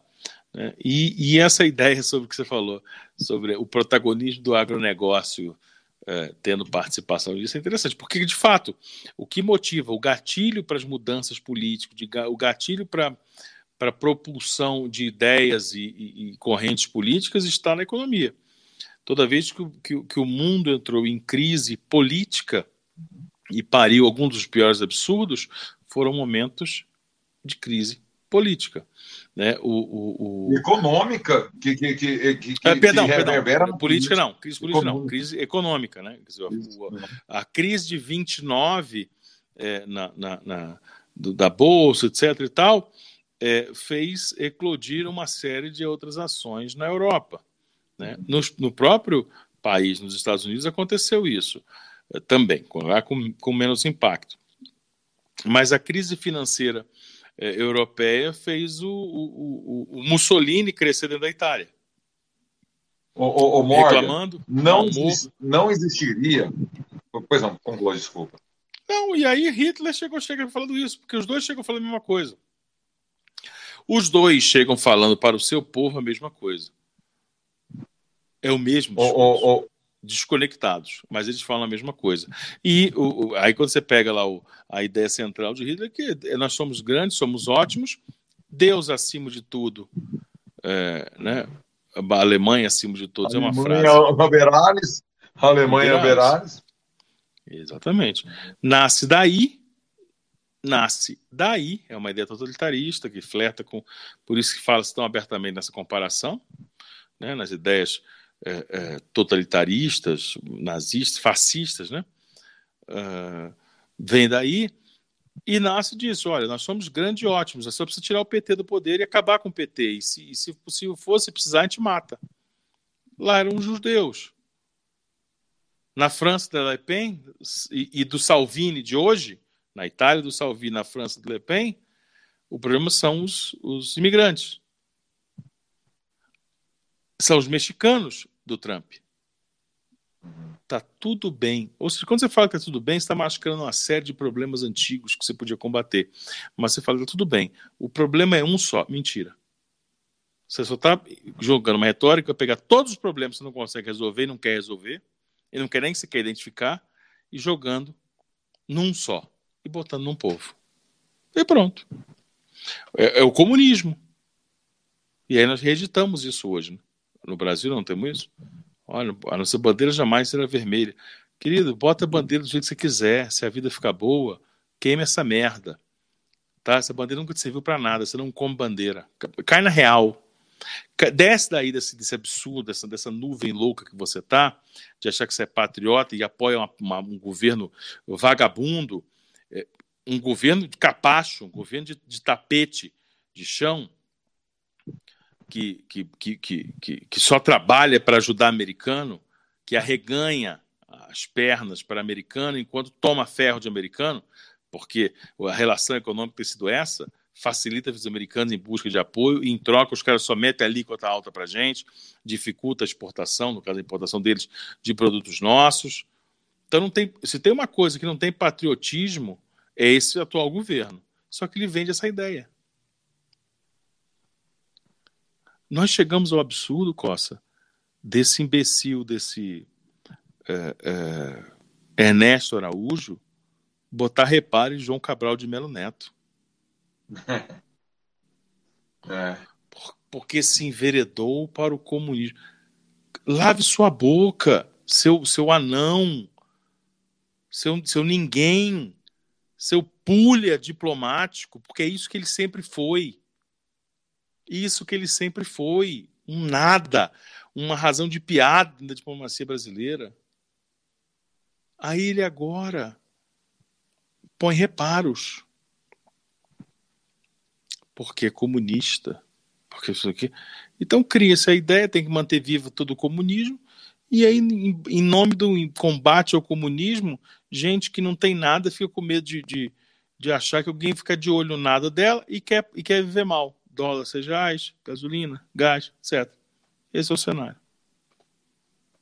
É, é eu, eu, queria retomar 2013, o Morgantini, quando você faz a, a leitura correta, e eu concordo, é, da perspectiva econômica, né, cara? Porque 2013, voltando à, à sua fala, é aquilo assim, porra, velho, tava tão bom agora aqui começou a piorar, sabe?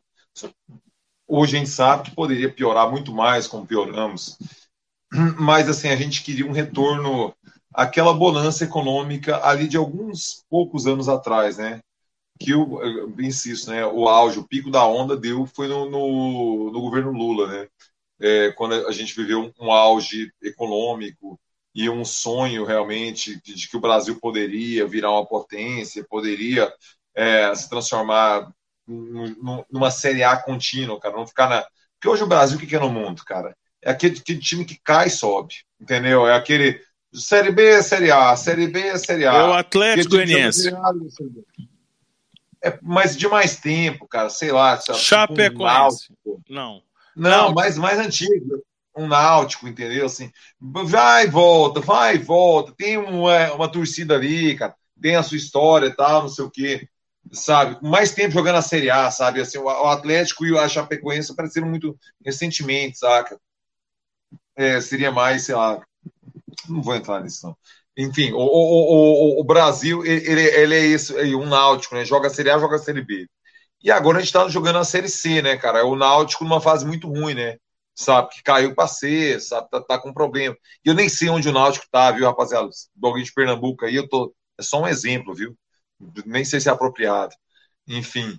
É, hoje o, o, Brasil joga uma Série C e não consegue, né? Assim, economicamente falando, cara, a gente tem algumas virtudes que realmente impedem o Brasil de, de, de virar o fiasco completo. O agronegócio é hoje esse esteio né, que, que, que consegue segurar um, um PIB e tudo mais. A gente tem um mercado interno muito robusto, né? A gente tem muita gente, a gente tem muita gente em São Paulo, então é um mercado que você concentra ali, você distribui muito fácil em São Paulo, que você dá um gás no PIB.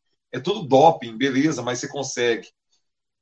E aí, velho, vem a, a, a incompetência tremenda desse governo, de que você com essas virtudes, você despreza elas todas em prol de um discurso, cara, sabe? Em, em prol de, de uma. Cara, é o chinês que tá comprando, brother. Fica na tua, cara, e faz, faz sua conversinha, mas, cara, ganha seu dinheiro, sabe? Assim, vende pro chinês, cara, pega. É, é, é a Huawei que tá bombando aí no 5G. Velho, foda-se, cara. Você não tem as manhas de fazer, entendeu? Os caras tão Mas bom. já faz, coça, hum. coça. Coça, esse, esse presidente que, vai, que vem jogar conceito de cristofobia, foi lá no discurso que falou combater cristofobia, não sei o que, e fala que tem cristofobia no Brasil. Olha como é que ele precisa, ele precisa urgentemente de ter esses discursos inflamados, incendiários. Aí ele vai e se relaciona com, com os, os países árabes, como por exemplo a Arábia Saudita, que, que, que é crime ser cristão lá. E que são ditadores. E que lá tá tudo bem. Ele não fala em cristofobia lá. Ele faz negócio. Só que aqui ele precisa falar da China e ele inventa esse negócio de China. É essa postura emburrecedora que nós estamos falando, que você falou agora, que não dá para entender em que hora que nós perdemos é, o que é prioridade. Porque a, a, o raio da prioridade não é exatamente você é, é, melhorar a tua vida. Olha, eu não sei por que você quer dólar baixo. Eu quero, eu quero ir para Disney. Olha, eu não sei o que você quer da vida, mas eu quero que eu preciso comer, então eu quero arroz e tal. Tá bom. Aí se você melhorar certos índices, melhora para todo mundo. Assim como a gente está vendo, que, que piora alguns, piora para todo mundo. Mas agora nós estamos, quando falo nós, é uma parcela muito significativa das pessoas estão abrindo mão do próprio bem-estar, da expectativa, da perspectiva e da defesa de um bem-estar futuro, de qualidade de vida, para defender o Bolsonaro. E eu entendo que elas estão defendendo não é o Bolsonaro, mas o fato é que elas têm que dizer que têm razão, estão constrangidas e tal. Né? Só que até onde vai isso? Isso que você falou da China é muito legal. Porque a China, se a China quiser dar um sustinho no Brasil, cara, a gente passa fome. Se ela der um tempo de seis meses, fala, vou pensar aqui, vou comprar soja ali. Goiás. Fechou. Do agronegócio? Fechou. Do agronegócio. Sabe, eu não entendo, por exemplo, um velho da Havan que montou o império dele inteiro, inclusive o, o avião dele, com o dinheiro do BNDES, uh, ah, que montou o império dele inteiro durante o governo Lula e Dilma. Quer dizer, quando eu falo entendo, é uma retórica só, é uma escada, eu entendo.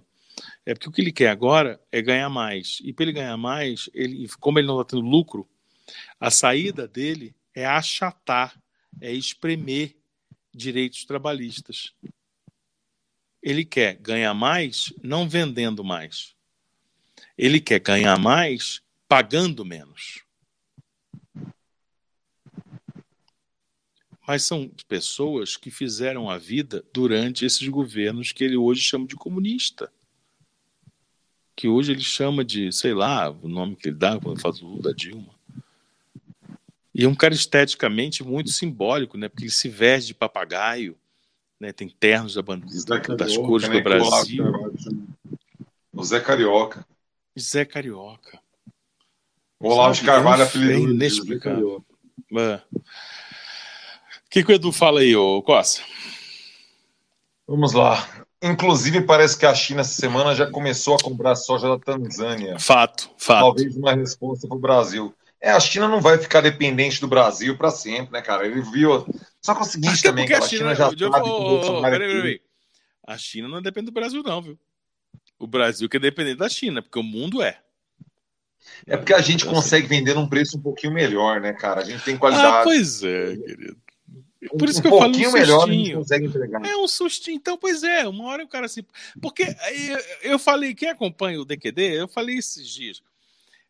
Os idiotas, os imbecis, os burros, a palavra é todo burro, né? Chamam a China de comunista. A China é comunista. Cara, a China é o país com o modelo econômico mais capitalista que tem e mais, com a ideologia mais capitalista. Sabe por quê, Costa?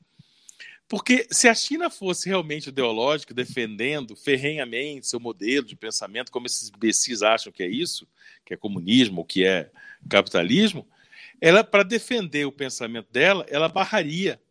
Não, falou mal de mim? Falou mal aqui do meu país? Não compro. Então, sabe o que ela está fazendo? sublimando. Ela passa por cima e fala: Ó, dinheirinho. Ah, tá falando mal de mim? Tá. Mas tá me comprando? Tá me vendendo barato? Então vai, continua falando mal de mim. Pode? Ó, escuta. É igual a gente aqui. O cara vai pagar aqui 200 reais no superchat e fala assim: vocês são burros pra caralho, são comunistas safados. Você fica. Ou, oh, gostei desse seu comentário. Chama mais 10 amigos para me pra xingar também, cada um com esse valor. É isso que a China faz. E o Brasil acha que fala assim: não, eu devolvo esse dinheiro. O cara tá me xingando, eu não quero. Não. A China é o grande país capitalista do mundo. Os bobos é que estão perdendo dinheiro para defender o suporte ideologia, suporte soberania. Olha o quanto isso é racional, cara. A China tá rindo da gente porque tá com o bolso cheio pra caralho. Porra. Ô, ô, ô Morgan, a, a China, é, ela primeiro que ela acha que esse negócio de liberdade de expressão, rede social, é tudo coisa de ocidental frouxo, né? Assim, os caras não estão nem aí para essa conversa, não, meu amigo. O que conta é, é um pragmatismo tremendo, cara. E eles trabalham aquele conceito que é 996. É das nove da manhã às nove da noite, seis dias por semana. A professora Tatiana Prazeres, ela é professora de uma universidade chinesa, não me recordo qual. Ela é, e ela colabora semanalmente com a Folha de São Paulo. Ela falou que todos os seminários da faculdade são aos domingos. É. Aí, em dado momento, ela foi perguntar assim, gente, por que já faz seminário meio de semana, assim, né? Porque a gente já está em aula aqui e tal. Não, porque meio de semana a gente trabalha. Então, assim, os caras, velho, acham que toda essa conversa que a gente faz aqui, velho, tudo isso é coisa de, de, de ocidental frouxo que não dá conta do perrengue. E eles sabem que o Bolsonaro é muito curto perante o que o Brasil pode oferecer para eles. Então, velho, eles estão jogando o jogo, deixa o Pinter latir. Ele está enjaulado, velho. Deixa o Pinter latir, cara. Vai latir aí, brother. Falou tudo. Deixa. Tudo. Ele não morde ninguém, velho. Não faz nada, é inofensivo. Não, é um Pinter. Deixa o Pinter é muito barulhento, é pincher e ele ainda tá amarrado. Você falou tudo, é um pincher amarrado. Falou, deixa, deixa o pincher latir. Ô Morgan, eu vou buscar mais uma ou a gente fecha o boteco? A gente Ué, já cara. chegou aqui a uma hora e 57 minutos de papo. Vamos dar, é, vamos dar uma geral no pessoal aqui. Eu, deixa eu ver aqui. Então, calma aí, eu vou lá buscar uma, viu? Porque eu, minha cerveja Vai lá que eu vou Segura trocar aí, uma ideia aqui. Vai lá que eu vou falar com o pessoal aqui. Ah, vamos, eu, vamos pegar, puxar um pouco para trás aqui. Agradecer imensamente vocês que estão nos acompanhando, quem está contribuindo, quem está dando o alô ah, e tudo mais. Boa noite, boa noite, etc. Ó, o Dimas está aqui. Morga, quem vive na periferia há muito tempo sabe o que é igreja de tráfico. Uh, o que, que, é? Você que vive, vocês que vivem em outro país é que são espantados agora. Nos bares do Marista convive com os serviçais. Olha, Dimas, eu até vejo com uma, tento entender com maturidade isso que você está falando, mas é, é, fácil debatermos, se você quiser falar, não sei em que momento você achou que a gente não falou sobre a igreja, mas até bem antes, o debate, o debate religioso sempre aconteceu dentro das organizações religiosas. Mas nunca, vamos lá, Agora você entender o que nós estamos falando, e aí eu acho que você vai ter um pensamento. Nunca o debate se entremeou. A influência da Igreja Católica, depois a entrada dos pentecostais, dos, dos, dos evangélicos, depois pentecostais e neopentecostais, é, ela também criou uma nova força. Só que nunca houve uma alienação de um pensamento a outro de forma tão ampla, tão uh, uh, explícita e de uma forma tão uh, tão profunda no sentido de assim, ou é ou não é. Sabe o Deus, família e propriedade? Nós não tínhamos isso há muito tempo. E aí entra essa coisa, é, eu entendo, na periferia, claro, inclusive você acompanha o que a gente fala. É, nós tivemos a chance de falar isso aqui esses dias em relação é, ao que acontece no Rio de Janeiro. Né? Rio de Janeiro você, você é, é, a união dessa zona sul velha e conservadora junto com uma baixada, com a periferia, a Baixada Fluminense, etc., os, um subúrbio, nem tanto, mas sobretudo uma, uma baixada, tomada pelo pensamento evangélico, neopentecostal. Isso sempre existiu como elemento. A forma explícita em cores fortes que existe agora é que nós estávamos citando. É, vamos lá. Ele tá cheio, o Dimas está cheio de críticas sociais aqui, Paulo Costa, que ele fala assim, ó. Não, o Dimas é, ele é de Nerópolis, amigo. O Nerópolis com muito alho. Entendeu? É, então é isso. É para pá, para pá, o preconceito imposto a vocês faz essa distinção, mas mano, sabem bem que isso é meu, na boa, vocês não sabem e nem têm noção do Brasil que rola nas periferias. Pois é, eu vou ter que, eu vou ter que discordar de você. Eu, eu, eu até a título de, de, de, atuação profissional, eu sei o Brasil que rola nas periferias, eu sei a Goiás que tem nas periferias. Né? Eu vou ter que é, tirar esse privilégio que você acha que tem, que só você entende o diálogo do povo. Explicar a ascensão da direita, comentar sobre o Brasil, sobre a sociedade, sem esse conhecimento é grave e falho. É, eu precisava ouvir mais de você, o que, que você acha grave e falho no nosso pensamento, para você falar isso. A não sei que você deu uma carteira de que você conhece a periferia e nós não. Eu acho, na verdade, que você está tentando deliberar um preconceito sobre nós que você está tendo em relação a nós. Mas tudo bem. Ele, ele é da nossa cidade, aí o Dimas, eu achava que ele é de Nerópolis. Ele é de não, ele é de, ele é de Anápolis, é. Aqui, por exemplo, existe um movimento. Mas Nerópolis já foi Anápolis. Exato. Ele, tá, ele resolveu achar, achar por bem bater na gente. Ele falou que uh, nós é, estamos analisando a vida. Boa. O Dimas bebe vida... umas, ele fica doidão, igual não, nós. Anal né? Analisar. Não, peraí, peraí, fica calmo, Costa. Analisar a vida pela sua janela é demais limitada, burguesa, elitista, vai contra o que fala. Dimas, como é que é então? Qual é a legitimidade que você está buscando na gente aqui então? É, daqui a pouco você vai reclamar que nós somos brancos demais para falar sobre política, tem que ser preto para falar uhum. sobre pobre. Dimas, eu acho que você está cheio de pré conceitos, definidos que nós somos elites. Não, nós somos elite sim. Nós somos elite financeira, nós somos elite social, elite intelectual, somos. E o objetivo dessa conversa, Dimas, é exatamente quebrar isso. É exatamente quebrar isso. Porque, em tese, a cor da minha pele, ou o que eu tenho, ou o que eu faço, ou o que não sei o quê, tinha que me colocar justamente na condição de falar sobre o Olavo de Carvalho, falar bem. Né? De ser de direita a raiz do seu pensamento aí que está meio esquisita, a meu ver. A não ser que você explique melhor isso aí. É, o, o, papo, o Lucas definiu, alcança... Hum. Morgan, o Lucas definiu ah. Dimas, o primeiro vida louca da história. Isso aí é uma das coisas mais fantásticas assim que o Mano Brown já escreveu, velho.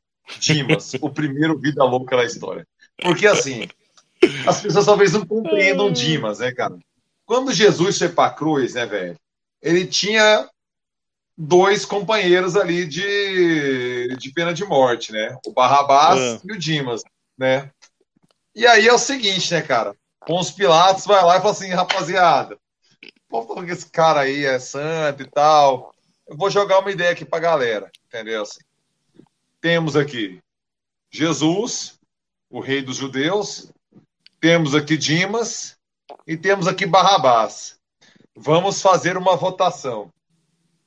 Esse é o primeiro momento em que você vê que a voz do povo está muito longe de ser a voz de Deus. Entendeu? Vamos votar. Vamos salvar quem? Ué, Jesus, né? O que que o primeiro turno deu, Morga? Barrabás, Barrabás, Barrabás. Ei, ei, ei, Barrabás é nosso rei. Ei, ei, ei, Barrabás é nosso rei. O povo votou em Barrabás. Entendeu? Eu o adoro escolheu Barrabás. É. Aí desce Barrabás da cruz. E tá lá, Jesus e Dimas. A crucificação é um método de pena de morte usado até mais ou menos no século V, século VI, quando a igreja a, a católica consegue uma ascendência e consegue é. santificar um método de pena de morte, que era pregar o cara naquela madeira e deixá-lo sangrar até morrer. O cara secava, o sangue dele escorria pelas artérias, entendeu? Ah. Até o cara ah. morrer naquela cruz. O que, que você fez, doidão? Ah, Não, eu só fui verificar um negócio que deu minha bateria. Vamos lá. Ah, e aí? Aí o, a, a, população escolheu Barrabás. Falou assim: Jesus e Dimas vão sangrar até a morte na cruz, certo? Dimas era um ladrãozinho, velho, barato, ele não era de grandes tretas, entendeu? Assim, tal, assim. Era um cara que virava o dele, bicho. Mas ele tava lá, cara. Barrabás era um assassino, povo liberou. Ele tava com um cara que falava que era filho de Deus, ele sabia lá. Ele não tava aí pra esse debate, filho de Deus. Ele só queria morrer em ele paz. Ele queria salvar o dele, é. Ele só... Cara, Dimas só queria morrer em paz. Aí ele tá lá, velho.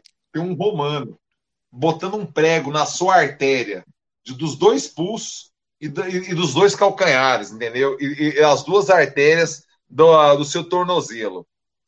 E tá Jesus, ou se você arrepender, você vai pro céu. Convenhamos, cara, Dimas não tava numa situação de poder escolher muito, né, cara? Assim, você tava com um romano, velho, metendo um prego na tua artéria, sabe? Assim, qualquer coisa ali seria melhor do que um romano meter um prego na tua artéria, né, velho? Assim, ai, velho, eu sou, né? Então eu me arrependo aí, já, já que você fala. Por que não? O que, que eu tenho a perder agora? Sabe assim? Dimas tinha, velho, qualquer coisa, qualquer tronco seria abraçável para Dimas naquele momento. Porque assim, eu só queria virar o meu. Eu tô morrendo aqui numa cruz. Aí você, beleza, Jesus. É nós. É nós. E deixa eu morrer em paz. Entendeu? E para de me falar na orelha. Sabe assim? Aí, cara, Dimas. O que, que ele se transforma, cara? No primeiro vida louca da história. O que, que é um vida louca? É que aquele que é? cara que tem uma vida torta, velho.